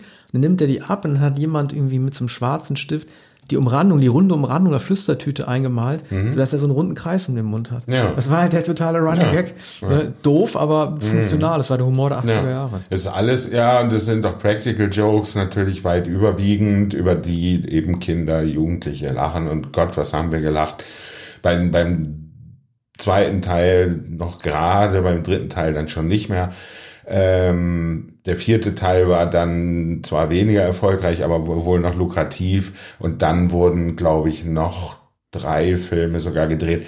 Seit Jahren ist die Rede von einer Fortsetzung, ich glaube seit 2006. Und äh, Michael Winslow hat sein Einverständnis äh, gegeben. Der will dann wieder mitmachen? Ja, natürlich. Und, und sogar Guttenberg hat davon gesprochen. Ach so, also die wollen gar nicht eine neue Truppe hinstellen, sondern die alten Polizisten? Ja, aber mit neuen Figuren natürlich. Es werden ja nicht alle äh, Schauspieler noch äh, mitmachen können oder wollen. Es spielt in dem ersten Film unter anderem Kim Cattrall, die man damals nicht kannte, aber die man später in Sex in the City natürlich kannte, die übrigens in einigen ähm, erfolgreichen, auch bedeutenden Film der 80er Jahre schon gespielt hat. Und Sharon Stone spielt in äh, Police Academy. Das wusste ich überhaupt nicht. In einer kleinen Nebenrolle. Sharon Stone war wohl knapp vor, wie heißt es, Quartermain, oder? Sie Quartermain war 86 Quartermain. und Kim, Kim Cattrall hat 86 dann in uh, Big Trouble in Little China eine ja, Nebenrolle gehabt. Genau. Also so und beide Rollen. Nebenrollen ja. in Police Academy. Mhm. Äh, und was natürlich damals nicht bemerkt wurde, aber heute äh, Kuriosität, ähm, man muss auch ziemlich genau drauf achten, wenn man den Film sieht. Ähm, Gattenberg wurde dann Star, der war übrigens in einem, in einem Film von Barry Levinson zwei Jahre vorher, Dinah, äh, neben Mickey Rourke. Und ähm, er hätte eine andere Karriere gemacht, er hätte nicht in Police Academy gespielt. Ich weiß auch nicht, ob er in all diesen Fortsetzungsfilmen gespielt hat, wahrscheinlich sogar die ja im Abstand von einem Jahr jeweils kamen. In unglaublicher Schnelligkeit wurden die Drehbücher geschrieben.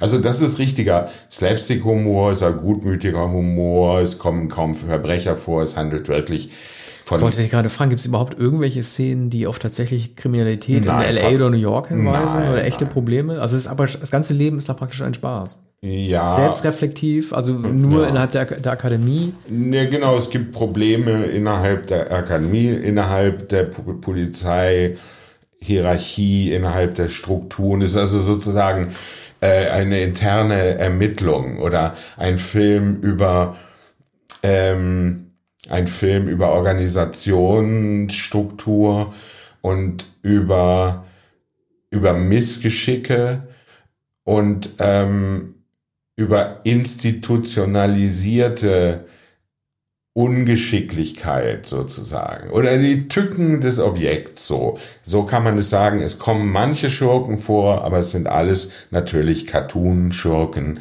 Es ist alles ähm, es ist alles Slapstick, Gewalt, es ist auch nicht Gewalt, sondern es sind Überfälle, es sind Räuber, die weglaufen, so etwas.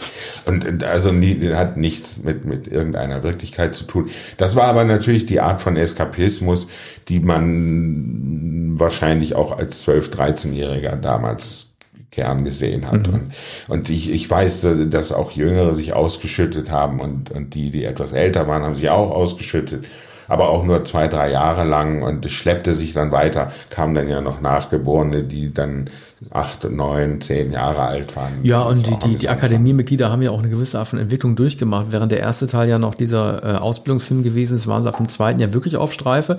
Dann gab es ja auch den Schauspieler Bob Keith Goldwaith, also einer der interessantesten äh, echten Namen, die mir da auch seit langer Zeit irgendwie die Quere gekommen sind, der dann ja selber so, äh, so eine Art Brüllaffe der aber dann irgendwie den Antagonisten spielt, aber dann selber, Pointe natürlich ab dem dritten Teil dann irgendwie selber als Polizist ausgebildet wird, aber dann nicht seine Manierismen ablegen kann. Ich habe das Interesse so ein bisschen äh, verloren an der Serie nach dem zweiten Film. Wie du auch gesagt hast, es wurde irgendwie bis ins Unendliche ähm, ausstrapaziert, ausgedrückt, bis wirklich überhaupt kein Dollar mehr daraus zu holen äh, gewesen ist. Wahrscheinlich um 1990 rum oder so, weil, ja, der, weil die Luft ja. dann erstmal raus. Naja, machen wir weiter, ne? Welcher Film folgt jetzt? Ja, äh, jetzt habe ich äh, diesen rausgesucht.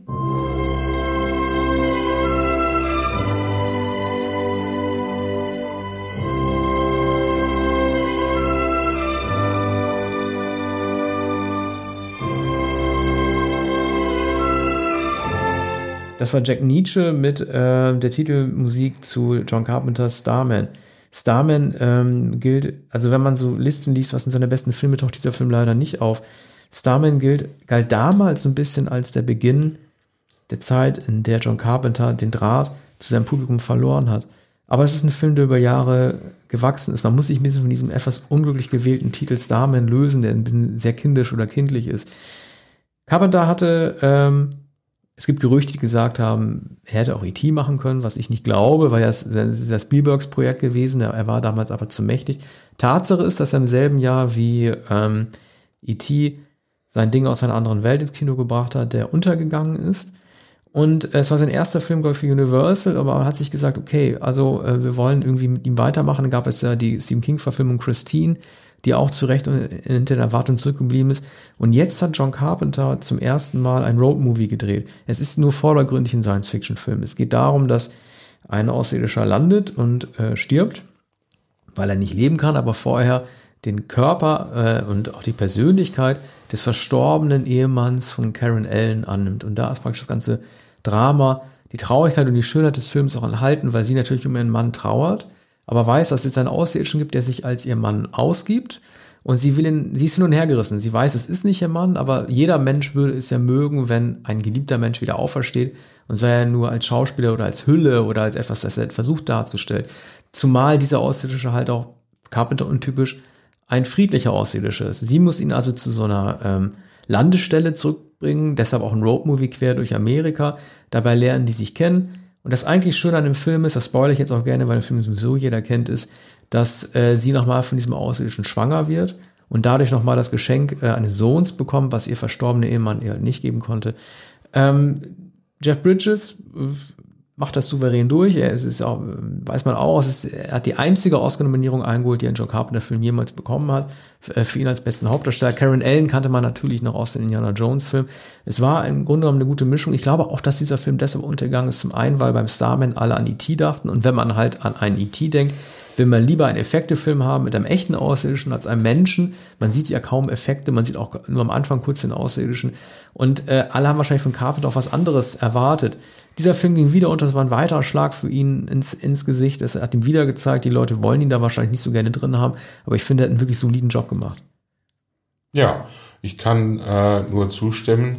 Das ist auch eine fesselnde Schilderung. Jetzt, da du es geschildert hast, konnte ich mich an den Film auch wieder erinnern. Und äh, ist übrigens ein anrührender Film.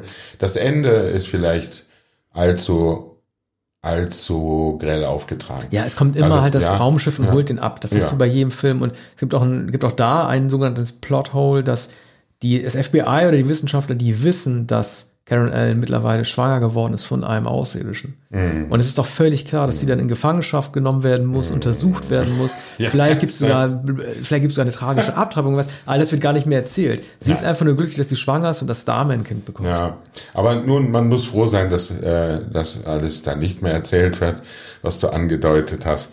Es ist am Anfang als Roadmovie ist es sehr gut. Bridges spielt ähm, den, den naiven Burschen zugleich, aber auch den Ehemann, den sie kennt. Und ähm, so lernt man dann auch ihren tatsächlichen Ehemann kennen. Und es ist natürlich ein Menschheitstraum und ein, ein zutiefst sentimentaler Film. Ähm, zu sentimental, sicher für, für den Geschmack damals, auch für den Geschmack heute, vermutlich. Und, und ist auch ein Genre, Twitter, höchst problematisch, damals unverstanden. Äh, für Bridges wäre wär schön gewesen, hätte den Oscar mal bekommen, hat später noch einige Rollen gespielt, bei denen es möglich gewesen wäre. Ähm, der war ja schon 1971 in Peter Bogdanovich Last Picture Show. Manche äh, sagen, naja, der ist allzu sehr der blonde Amerikaner. Und ich glaube aber, dass dieser Jüngling die entscheidende Figur neben Sam, dem Löwen, in der letzten Vorstellung ist. Also immer ähm, habe ich Jeff Bridges gern gesehen, den man heute kaum äh, noch sehen kann im Kino, aber einer der großen amerikanischen Darsteller. Ja, er war damals auch erst Mitte 30 bei Star. Ja, hat relativ ja, ja. angefangen. War fast noch ein in, junger. In King Kong sah er sehr alt aus. Da gab es ja diesen Look, den auch äh, Michael Douglas hatte im äh, China-Syndrom, glaube ich, Vollbart und lange ja. Haare. Ne? Das ja, war Ende der Film der ist von 1978, glaube ich. Ne? Der, King Kong auch, King 76. Das erste ja. King Kong Remake, glaube ich. Ja. ja, ja, genau, von mhm. 76 mit Jessica Lange. Ja. Aber nun, kurzum, Starman, ein Film äh, natürlich für Aficionados von John Carpenters Filmen. Ähm, ja, wir machen weiter. Wir sind gut im Rennen. Wir sind im Rennen. Ähm, wir haben noch drei auf der Liste. Jetzt kommt wieder einer, den Arne Willander vorstellt. Mit dem Lied, das ich jetzt einspiele, wisst ihr sowieso, worum es geht.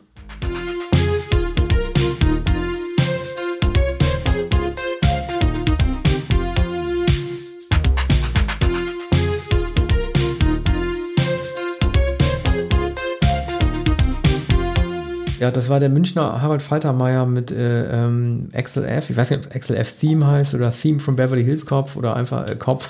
Kopf. Ich glaube äh, XLF. Ja. ja. Also Beverly Hills Cop. Äh, wir haben ja vorhin mal kurz, an, kurz mal über die Stadt als äh, Schauspieler gesprochen oder die Wichtigkeit des Drehorts. Ähm, also äh, New York, Los Angeles, Beverly Hills ist dann nochmal dieser eigene Kosmos, dieser nochmal abgehobene Edelkosmos innerhalb von Los Angeles. Und da ermittelt ähm, Eddie Murphy, ursprünglich war Beverly Hills Cop ein Sylvester Stallone Vehikel, aber er konnte sich darauf nicht einigen, er hat dann später Elemente davon äh, zur City Cobra, seinem anderen Film mitgenommen. Als es klar wurde, dass äh, Eddie Murphy die Hauptrolle machen wurde, wurde das Ganze natürlich noch mehr in Richtung Komödie dann auch gedreht. Und ähm, ja, was soll man sagen? Ich, entweder dieser Film oder Ghostbusters, ich muss das nochmal nachschlagen, war der international erfolgreichste Film 1984. Für Eddie Murphy lustigerweise auch gleich der Höhepunkt seiner Karriere. Es gab natürlich danach noch den Prinzen aus Zamunda, der eine ähnliche Stahlkraft hatte. Aber kommerziell gesehen war, war, er nie wieder erfolgreicher als mit diesem Film 1984. Ja, nichts war je so erfolgreich wie Beverly Hills Cop. Jedenfalls nicht in den 80er Jahren oder die Vorstellung eines Blockbusters natürlich auch Ghostbusters, aber, aber die Vorstellung ist doch, dass Beverly Hills Cop genau dieser Film war, die Actionkomödie. Ja, du hast ja den Titel jeder und Junge, ja, du hast den Titel und das Plakat mit einem afroamerikanischen Cop. Da siehst du in Amerika wahrscheinlich noch mehr als hier das Konfliktpotenzial, weil diese Gegend Beverly Hills, die Gegend der Reichen, da muss ein afroamerikanischer Cop sowieso für sehr viel Unruhe einfach sorgen. Das ist ja auch der, der komödianische Zugang. Der, ja, ja. Das, weil der neben ja. die Reichen denkt, ach du Scheiße, was will der denn? Also, ja. Sorry, ich sag jetzt auch nur, wie die das halt sehen. Ne? Dieser, dieser Rassismus, der dahinter steckt, das ist ja das, was die reichen Leute da halt sehen. Ne? Wenn die sehen, dass da ein Cop ankommt, so ein schlagfertiger Cop, dann kriegen die erstmal die Krise. Daraus äh, zieht der Film natürlich seinen ganzen Witz äh, durch, aus den Antagonismen. Man kann auch sagen, es ist eine geografische Verschiebung. Alex Foley äh, Axel Foley, äh, kommt aus Detroit und, und der ist ein Polizist aus Detroit und, und ähm, weil er jemanden verfolgt, der nach Los Angeles flieht, ähm, kommt er also nach Beverly Hills und, und das ist der Witz des Films, dass, dass er da dann äh, Aufsehen erregt und natürlich dann hinter Müllwagen hinterherfährt und, und äh, Verkehrschaos verursacht und da auf dem auf dem Revier erscheint und äh, eigentlich etwas wie Clint Eastwood in seinen Filmen, wenn, wenn er in New York als Provinzler äh, auf dem Polizeirevier erscheint. Jetzt kommt hier Eddie Murphy in, in, in Beverly Hills in, in die Beschaulichkeit und mischt alles auf und ähm, tappt natürlich in jedes Fettnäpfchen und, und hat auch eine Revolverschnauze. Und, und Eddie Murphys Talent als Stand-up-Comedian und, und Schauspieler natürlich als äh, Komödiant bei Saturday Night Live kann er, kann er hier perfekt ausspielen. Und dann, dann man, man hat gelacht wie eine Hyäne, hat sich vollkommen ausgeschüttet, äh, ganze Kinopaläste bebten, wenn, wenn Eddie ja, Murphy. Man hat ja auch gezeigt, er hat gezeigt, dass er alleine einen Film tragen kann. Klar, es gibt auch andere Darsteller, aber er war zum ersten Mal der alleinige ähm, Hauptdarsteller. Ne? Du hattest ja Trading ja. Places, die Glücksritter, da hatte er den, den Veteran Dan Aykroyd neben sich gehabt. Und du hattest natürlich noch nur 48 Stunden von Walter Hill mit dem anderen Veteran, nämlich Nick Nolte. Ja. Jetzt hattest du mit Beverly Hills Cop zum, äh, immer Kopf die ganze Zeit, Beverly Hills Cop, hattest du zum ersten Mal ähm, Murphy in der Laienverantwortung. Ja. Als Nachfolger von, keine Ahnung, Richard Pryor vielleicht gab es das. Ja, ja. Es gab nicht so viele Vorher Richard Pryor. Ja, Afroamerikaner, die äh, so einen Film halt stemmen durften, muss man ja auch mal sagen. Pryor war nicht so erfolgreich, aber Murphy wurde dann für wenige Jahre die, die entscheidende Figur überhaupt in der amerikanischen Komödie, im amerikanischen Kino. Martin Brest hat den Film inszeniert äh, der auch für einige Jahre dann äh, ein sehr wichtiger Regisseur war. Midnight Run. Ich sage nur Faustophobie. Ja, ja äh, Midnight Run äh, war, war kurz darauf. Und ähm, das ist auch eine sehr, sehr gute Komödie, auch Action und Bewegung. Und ist übrigens auch die geografische Verschiebung. Midnight Run handelt ja auch davon, dass eine Überführung gemacht wird. Robert De Niro muss, muss Charles Grodin äh, ich weiß nicht mehr wohin bringen, wahrscheinlich auch nach Los Angeles mhm. oder nach Cincinnati oder äh, nach äh, Albuquerque oder so. Nee, ich glaube, da war schon LA. Der zweite Beverly Hills Cop ging wahrscheinlich deshalb auch unter, weil John Landis den gedreht hat und man sich damals fragen musste, wieso greift er so ein Franchise, wie man es damals nennen würde, auf? Um da einen Fortsetzungsfilm zu drehen. Er ist eigentlich eher der Typ für die originären Geschichten, für die eigenen Geschichten. Als ich es damals gelesen habe, wusste ich schon, jetzt versuchen vielleicht irgendwas zu retten. Wieso macht Brest das nicht mehr? Wieso muss John Landis da jetzt zugreifen? Ja, Kein Brest Wunder, wollte offenbar nicht und da hat er klug gehandelt. Ne? Ja. Später war dann das Debakel dieser Film mit Brad Pitt und Anthony Hopkins. Ich habe vergessen, wie der heißt in den Meet 90er Joe Black? Jahren. Ja, Meet Joe Black. Der ist von Martin Brest? Ja, der ist von Martin Brest. Das war Martin Brests äh, Waterloo. Also sehr, sehr traurig, aber auch ein schrecklicher Film. äh, ja, also ja. na gut, Landis, äh, ein fantastischer Regisseur der 80er Jahre, den zweiten Teil hätte er nicht machen sollen, der war aber auch noch sehr erfolgreich. Ja. Aber nun, Beverly Hills kommt ihm jeder Mensch, ja sagen wir mal, unseres Alters kennt ihn. Ja, aber machen weiter, wir kommen jetzt langsam ins Finale, zwei Filme stehen noch aus. Beide einen die Gemeinsamkeit, dass sie mit Musik zu tun haben. Den ersten stelle ich vor. Ja.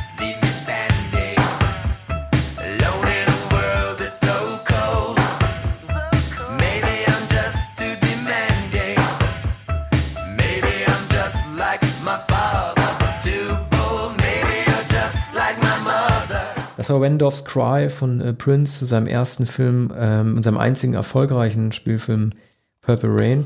Auch ein Überraschungshit. Für Prince war es wahrscheinlich kein Überraschungshit, weil er an sein Projekt geglaubt hat. Der Film wurde 1983 begonnen und gedreht. Und das Interessante an äh, Wendorf's Cry ist natürlich, dass der Song als letzter dem Soundtrack beigefügt wurde. Dieser äh, Song sollte ja neben Kiss sein allergrößter Hit werden. Und er konnte deswegen, vermute ich jetzt mal, in den fertigen Film auch nur noch so eingebaut werden, dass er so als Begleitelement während der Handlung gezeigt wird. Viele andere der Stücke des Films spielen ja auf der Bühne, also Prince hat das quasi speziell gedreht, die Live-Performance dieser Stücke und konnten deswegen auch erzählerisch eingebunden werden. Während Wendorf's Cry halt dann irgendwie im Hintergrund gelaufen ist, ein signifikantestes Stück. Ähm, der Soundtrack an sich, als auch äh, die erfrischende, ja, wie soll man sagen, diese Naivität, die dieser Film zeigt, hat ihn auch zum Hit gemacht. Streng genommen ähm, ist keiner der Schauspieler, der da mitmacht, gut. Prince ist ein sehr schlechter Schauspieler. Morris Day, der äh, The Time anführt, die Gegenband, in der sich in der First Avenue behaupten will, äh, kann auch nicht schauspielern. Apollonia, ja, Apollonia, Apollonia kann. Apollonia ja. kann. Ja, also, naja, äh, sie hat danach auch keine große Karriere Nein. mehr gemacht. Also, man hat halt Leute geholt, die gute Musiker sind oder in Prince Augen gute Musiker gewesen sind und hat die dann einfach machen lassen. Deswegen ist es Beste im Film tatsächlich auch die Performance von Stücken wie in The Beautiful Ones oder gerade Darling Nikki. Da hat das also einfach wirklich drauf. Und ich bin mir sicher, äh, wenn das Album nicht so, gut, das ist eine Binsenmeister, wenn das Album nicht so gut wäre, wäre der Film nicht so gut, ist ja völlig klar. Beides ja. funktioniert ja zusammen. Aber wenn man sich den Film jetzt nochmal anschaut, äh, anschaut, wundert einen doch schon, welche Durchschlagskraft ein mittelmäßiger Film doch haben kann, allein aufgrund des popkulturellen Phänomens. Prince hat die, war der erste weiß, äh, war der erste afroamerikanische Rockstar in dieser Domäne weißer Musik. Er war 1,57 Meter groß, trug High Heels und Strapse und hat trotzdem das Middle of the Road Publikum, das Journey-Publikum erobert mit diesem Film. Da sage ich nur Hut ab. Mhm. Ja, ein großes Wort, aber vollkommen zu Recht. Es war alles vollkommen unwahrscheinlich. Ich kann mich erinnern an das Jahr 84, als ähm, ich überhaupt erst Prince wahrnahm und dann aber natürlich sehr heftig When Doves Cry und ähm, dann äh, das Purple Rain Album und und wie das Album in jenem Sommer explodierte. Übrigens neben Born in the USA von Bruce Springsteen. Man, man hörte aber beide Platten. Ich weiß, ich hörte beide Platten im Walkman und jederzeit. Entschuldigung, ich habe einen Sprudel getrunken. Es ist sehr, super sehr, heiß hier drin. Ja, es ist unwahrscheinlich. Mhm. Noch etwas unwahrscheinlich ist die Hitze in diesem Studio. Wir halten die, die Hitze die für euch aus. Ja, ja, also jetzt ist mein, mein Hemd schon äh, schon schwitzig. Aber ähm, wer uns jetzt noch zuhört, ist eine lange Sendung Treuer, natürlich. Ja. Nein, nein, ich kann auch noch sprechen. Wenn, ja, unbedingt. Wenn, es kommt danach noch ein Film. Wenn mir auch ähm, allmählich äh, der Atem äh, stockt. Also Purple Rain und Born, Born in the USA im selben Jahr, im selben Sommer und, und äh, beides überragende Platten. Ich, ich weiß, dass ich, ähm, wiewohl ich äh, Springsteens Platte natürlich noch viel öfter gehört habe, ähm, wie, wie gern ich die, die Songs von äh, Prince gehört von Purple Rain und äh, fast so ein bisschen äh, gegen meinen Willen. When Doves Cry war immer ein, eines meiner Lieblingslieder, ist es noch heute. Vor allem als Single war es so unwahrscheinlich, dass es im deutschen Radio gespielt wurde. Ich äh, habe gar nicht begriffen, wie konnte so einen Song überhaupt äh, geschrieben werden. Wer ist zum Teufel dieser Prince? Ja, ja er hat ja, alle wissen ja, ähm, alle besprechen es ja auch, es ist ja immer, wenn man über Cry spricht, redet man ja immer, Arne weiß ja, wir als Musikjournalisten haben ja auch oft mit Plattitüden zu tun. Alle sagen, das ist auch der unwahrscheinliche Hit, weil der Bass fehlt. Ne? Also mhm. Prince hat den ja äh, mhm. nachträglich erst entfernt. Den Bass, er nimmt ja alles erstmal mit Bass, aber so Prince nimmt ja erstmal alles so fett auf, wie es geht und skelettiert das dann anschließend. Also sprich, die Bassversion existierte, aber er hat es halt weggenommen. Der Song wäre natürlich auch mit Bass ein Hit geworden. Das Unwahrscheinliche war natürlich, dass er ohne Bass ein, ein Hit geworden ist. Dieser Film ähm, wird in einem wichtigen Moment auch eingespielt äh, im Song, nämlich als äh, den jungen äh, Prince, äh, der Rollname ist Kid, The Kid in dem Film, als jemand Verhaltensmuster, als er das Verhaltensmuster seines gewalttätigen Vaters wiederholt, der alkoholisiert seine Mutter mal verprügelt hat, nämlich auch Prince schlägt äh, seine geliebte Apollonia und ähm, dann sagt er dann der Vater so, mein Rat an dich war sowieso mal gewesen, solltest niemals heiraten. Und äh, das ist sozusagen die Trage auch bei, bei Wind of Cry, dass Prince erkennt, er muss sich jetzt entscheiden, geht er den traurigen Weg seines Vaters ein oder versucht er irgendwie clean zu sein und dann die Frau zurückzuerobern und dann auf der Bühne zu stehen und zu singen, Baby, I'm a Star. Und Prince hatte ja auch immer sehr, sehr große Probleme mit seinem Leib, mit seinem eigenen, mit seinem richtigen Vater gehabt.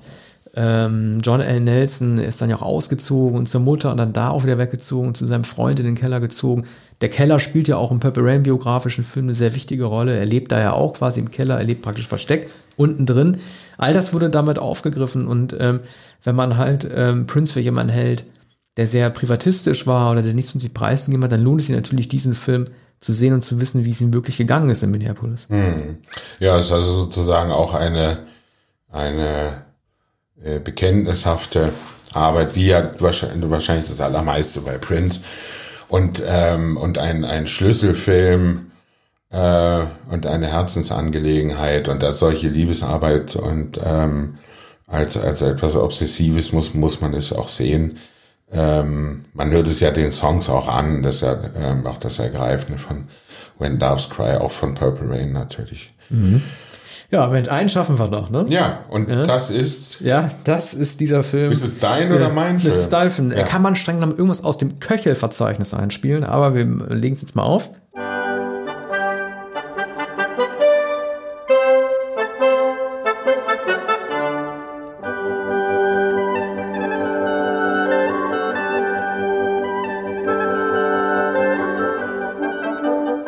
Ja, nun muss ich etwas gestehen. Ähm, manchmal passiert es, dass wir Lieder an, ankündigen, ohne zu wissen, welches es ist.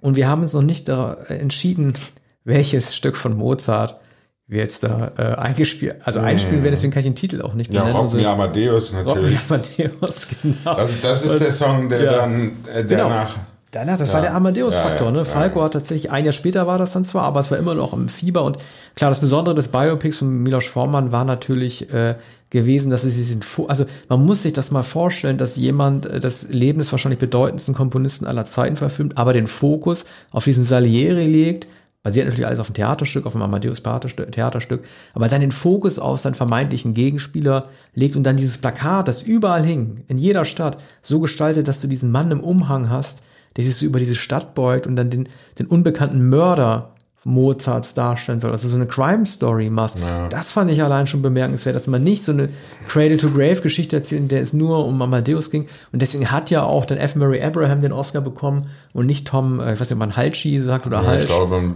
man sagte Halschi. Halt, ja, der auch, richtig ist wahrscheinlich Hals oder ja. nee, Hals, Hals der war, ja, der war auch Halse. nominiert. Und, und äh, klar, der, der Film hat sich auch größte Mühe gegeben, äh, Amadeus aus, als, muss man mal ganz ehrlich sagen, als einen infantilen Unsympathen darzustellen. Ja unangenehm lache und so weiter. Also mhm. das ist nicht gut austariert gewesen. Also es wundert mich überhaupt nicht, dass F. Murray Abraham da aus dem Hinterhalt dann irgendwie seinen Preis abgesagt hat. Ja, er ist ein überragender Schauspieler. Halchi konnte es dann nicht mehr beweisen. Ich glaube, er ist nur noch in wenigen Komödien aufgetreten. Weiß gar Der nicht, war weg vom Fenster, ja. Ja, weiß nicht, ob er heute in Fernsehserien spielt. Wenigstens in Nebenrollen. Ich glaube, ich habe ihn überhaupt nie wieder gesehen. Oder äh, noch einige Jahre in Filmen, äh, die nicht so erinnerungswürdig sind. Aber natürlich, diese Rolle hat die Karriere überschattet, wie er die Salieri-Rolle sogar äh, Murray Abrahams Karriere überschattet hat. Er kam da auch nicht mehr von weg. Nein, ja. er, hatte, hat mit, mit diesem zerfurchten, eindrucksvollen, markanten Gesicht, das er auch wie Edward James Olmos. Ja, richtig, eine Art pockennarbiges Gesicht. Damit konnte er natürlich noch immer Charakterrollen spielen, aber vor allem Schurken oder ausschließlich Schurken und nicht überraschend. Aber diese Darstellung wird natürlich für immer bleiben. Halchi war, war auch sehr gut, aber es ist äh, tatsächlich die Merkwürdigkeit, dass dieser infantile Derwisch äh, eben kein Sympathieträger ist, sondern irgendwie mitreißend, aber ähm, auch schwer erträglich. Und das ist ja so bei Kindsköpfen. Und, und das hat den Film auch so äh, wahrscheinlich so erfolgreich gemacht, dass man dass man dennoch mitfühlt oder dass man denkt, ja, da, das ist die kreative Energie. Es kommt aus dem Infantilen, es kommt aus dem Spielerischen, es kommt äh, aus einem reinen, einer ja nicht albernen Geist, aus aus einem Geist, der, der nur spielen will, der das alles in seinem Kopf hat, der das aber vor allem gar nicht begreift, aus dem es herausströmt. Ja. Warum hieß und, der Film Amadeus und nicht Mozart? Ja. Weil er ein Kindskopf ist, man ja. Kindskopf mit dem Vornamen anspricht? Vorname, ja. Okay. Natürlich. Amadeus und, und dann eigentlich ein vornehmer Name, den man heute verbindet mit, äh, man sagt ja Mozartkugel, aber ja, ja. Mozartkugel, sagen wir eine Mozartkugel ja. und Mozarteum, aber äh, Amadeus ist irgendwie, mh, das ist ja eigentlich auch Wolfgang Amadeus, äh, so etwas sehr äh, Vornehmes. Und hier ist es aber der, der Spielknabe. Hier ist es der, der absolute Kinds- und Knallkopf. Und, und äh, Milos, das ist Milos Formanns ab, absolute Meisterleistung. Überhaupt, dass äh, ne, jemand hat ihm wahrscheinlich ja das Material gegeben, aber wahrscheinlich hat er das Theaterstück gesehen und er wusste, dass er das machen könnte. Er wollte es wahrscheinlich unbedingt machen, hat einen Produzenten gefunden, hatte ja Geld genug, weil er für das Kuckucksnest den Oscar bekommen hat. War das ein Film nach dem Kuckucksnest? Nee, das war zu viel. Die Spannende, das waren fast zehn Jahre, das kann eigentlich nicht sein. Ja, was hat er danach gemacht dazwischen hat er zwei, ich glaube, zwei nicht sehr erfolgreiche mhm. Filme gemacht. Und ähm, aber er hat, konnte sich natürlich nach dem Kokosnest Zeit lassen. Ähm, es, es kam nicht so drauf an, aber man kann auch nicht sagen, ähm, dass, dass er dann Schlag auf Schlag die großen Filme gemacht hat. Nein, er kam 1984 zurück und dann aber mit, mit, mit dem ganz, noch ganz meinst du, Film. Meinst du, er hätte, äh, also ein anderer Film, über den wir wahrscheinlich gar nicht sprechen werden, auch nicht, auch nicht in Teil 2 der nächsten Sendung, wird ja Passage to India sein von David ja. Lean. Oder vielleicht sprechen wir über den, keine Ahnung. Aber ja. da war ja auch, so, übrigens auch in Indien gespielt, wie Indiana Jones. Also Indien war Octopussy, sage ich nur, James Bond, ja. dann Passage to India, also 83, 84 war Indienzeit. Ähm, meinst du, dass, abgewe dass, dass es absehbar hätte sein können, dass Amadeus gegenüber dem großen David Lean gewinnt? Also bevor man den Film gesehen hat, weil Passage ja. India kam ja nur so halb geil an, aber ja. als es klar war, dass David Lean dreht, dass mhm. Milos Forman dreht, die sind ja aufeinander zuges zugespitzt ja, quasi gewesen. Ne, das war die letzte Gelegenheit, David Lean auszuzeichnen. Ich weiß gar nicht, ob er, ob er überhaupt, also er hat wahrscheinlich für Dr. Chivago und für Lawrence, Brücke, ne? Ja, Lawrence, von Arabien, Arabien ich weiß aber nicht, ob er den Regie-Oscar bekommen hat. Äh, Brücke am Quai wahrscheinlich nicht und äh, bei Chivago weiß ich es auch nicht. Also es sind mindestens drei Filme, für die er den Regie-Oscar und den besten Film hätte gewinnen mhm. müssen. können, müssen. Ja. Äh, für die Reise nach Indien ähm, hätte er den Preis nicht gewinnen müssen, was aber ein hochinteressanter, äh, ein hochinteressantes Spätwerk ist, also nach einem Roman von ihrem Forster, ein vollkommen britischer Film, eigentlich ähm, die Rückkehr äh, Leans zu seinen Anfängen in den 40er Jahren ähm, spielt zwar in Indien, aber natürlich, also es ist ein Film über Kolonialismus und, und es ist ein, ein Film über eine britische Reisegruppe, die nach Indien kommt und dann äh, eine Romanze zwischen einem Inder, der Dolmetscher ist und ein College-Junge oder ein, ein, Student, ein sehr gebildeter Student und, und einer ähm, jungen Engländerin, die ähm, ähm, zunächst fasziniert ist von seinen Avancen und dann nach einem Vorkommnis bei einer Höhlenbesichtigung und da, da ist etwas passiert und, und läuft dann schreiend weg und dann hat eine Art Trauma und, und der Inder wird beschuldigt.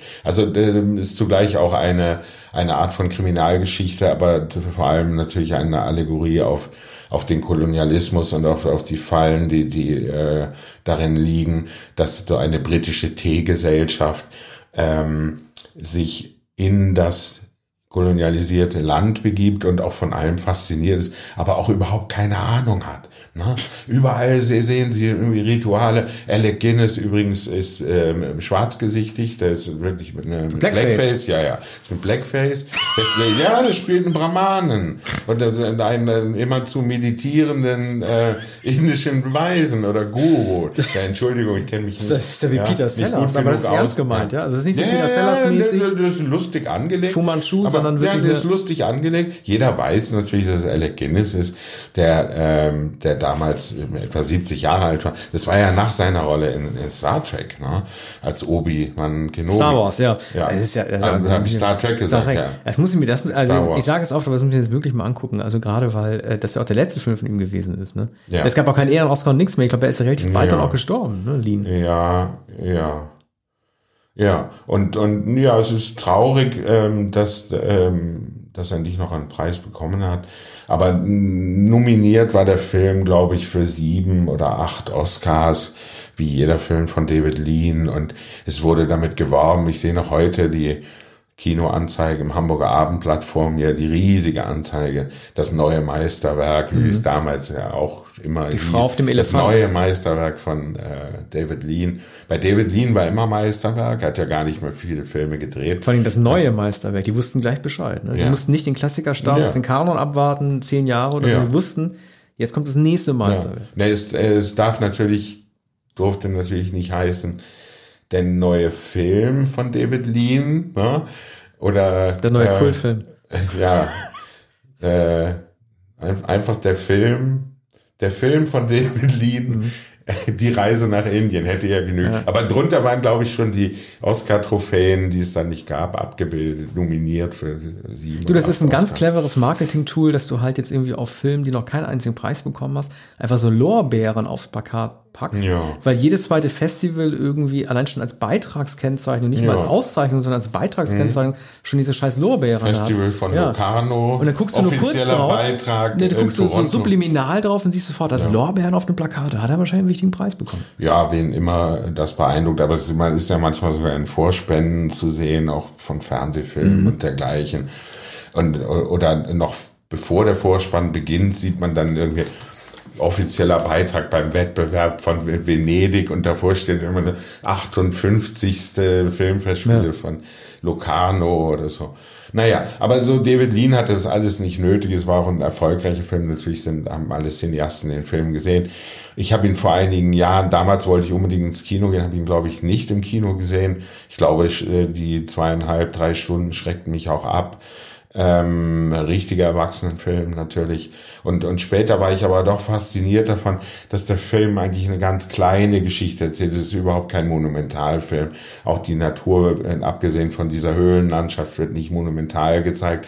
Aber, ähm, die, aber Ian Forsters Dialoge, also wie, wie diese britische Gesellschaft, eine auch snobistische Gesellschaft, ähm, wie geziert die miteinander sprechen und, und alttantenhaft, auch die jungen Frauen. Aber war die Inszenierung auch schon altmodisch? Konnte man damals sehen, wie alt er wäre? Konnte man sagen, Leute, die in der Natur filmen, wie meinetwegen Werner Herzog oder so weiter, die haben schon einen besseren Ansatz gehabt? Oder war das ein Film, der mit den, mit den, mit den Möglichkeiten seiner Zeit mithalten konnte? Das ist kein Film seiner Zeit. Es ist ein Film aller Zeit. Also man, man könnte sagen, ähm, die, die Filme der 40er Jahre von David Lean waren formal genauso inszeniert wie der Film von 1984, sein letzter Film. Ne? Er hat, hat das nie geändert. Und, und er hatte hier nicht die, nicht die Landschaft äh, von, äh, von Lawrence von Arabien. Und, und das war gar nicht sein Anliegen. Es braucht keine Landschaft. Also es gibt Szenen von Aufständen und, und Demonstrationen ne, in Indien. Aber so, man merkt auch, seine physische Kraft hatte nachgelassen. Es gibt die eine Geschichte, äh, von dem Pro, äh, Produzenten von United Artists, der Michael Ciminos, ähm, ähm, Heaven's Gate überwacht hat und, und der jahrelang mit, mit Heaven's Gate zu tun hatte. Und, ähm, und der Michael Cimino entbinden wollte. Also der, der hatte den Auftrag, Michael Cimino zu entbinden von Heaven's Gate. Und dann wäre David Lean rangekommen?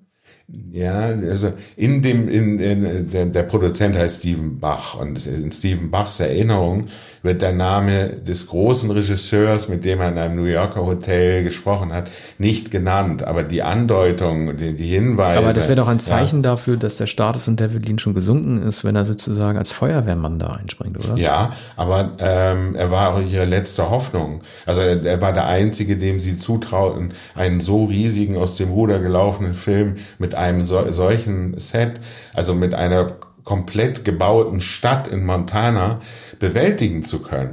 Und, und Lean hat äh, sehr, hat gesagt, ich dürfte gar nicht mit ihnen sprechen in dieser Suite in New York. Ja, aber, no? also eine Stadt nachzubauen, das ist auch so kokainmäßig. Also es hätte überhaupt nicht nötig sein müssen. Die hätte einfach für eine Tombstone, hier, wie heißt es hier, in mhm. Old, Old Tucson gehen können. Oder Westworld. Ja, der hätte es selber gehabt für ja. weniger Geld. Ja, aber und alles steht. Aber das war natürlich äh, Ciminos Obsession. Wir müssen über über Heaven's Gate sprechen. 1980, ne? Das ist auch noch. Ja, und begonnen hat äh, hat Cimino 1978. Ja. Also ist sowohl ein Film der 80er, ich glaube, er kam in Deutschland 1981 überhaupt erst ins Kino, als United Artists durch den Film schon versenkt war. Mhm. Und äh, da hieß es dann, der Film, der 45 Millionen Dollar gekostet hat, er sollte, glaube ich, 7 Millionen kosten, ne? Und der United Artists äh, in den Bankrott getrieben hat. Also, aber die Hand äh, Heaven's Gate. Heaven's Gate ist, ist die allerfaszinierendste Geschichte, weil Cimino unbedingt dieses diese Stadt bauen wollte. Er wollte auch die Eisenbahn bauen und er ließ die Eisenbahn auch fahren. Es fährt die richtige mhm. Lokomotive, die Dampflokomotive in mit Chris Christopherson in den Bahnhof ein. Und das war alles, äh, das war alles schon nach der schlechten traumatischen Erfahrung von Apocalypse Now. War das auch United Artists? Dass da, mm, ne, war Zoe Tropy nee. wahrscheinlich einfach, ne? Ja. Und, also, dass da nochmal Geld locker gemacht wurde. Naja, äh, Okay, jetzt haben wir, wir haben es geschafft, einen 13. Film, so, über so viele Filme ja. haben wir noch nie gesprochen, nämlich die Reise nach Und Indien. Am längsten haben wir über die Reise nach Indien ja, gesprochen. Das war unser Bonus. Dann machen wir noch eine Sondersendung demnächst. Über David Lean möchte ich noch mehr erzählen. Das können wir auf jeden Fall machen. Äh, ja, ja also genau. Es war so heiß wie ein Australian Open Match bei mhm. uns, also auch so anstrengend. Vielleicht unsere längste Sendung, mal schauen, müssen wir mal vergleichen. Aber wir danken fürs Zuhören. Ja, Und es Dank. gibt, genau, es gibt einen zweiten Teil, ne, 1984. Es gibt noch einige Filme, über die wir sprechen. Bis bald. Bis bald.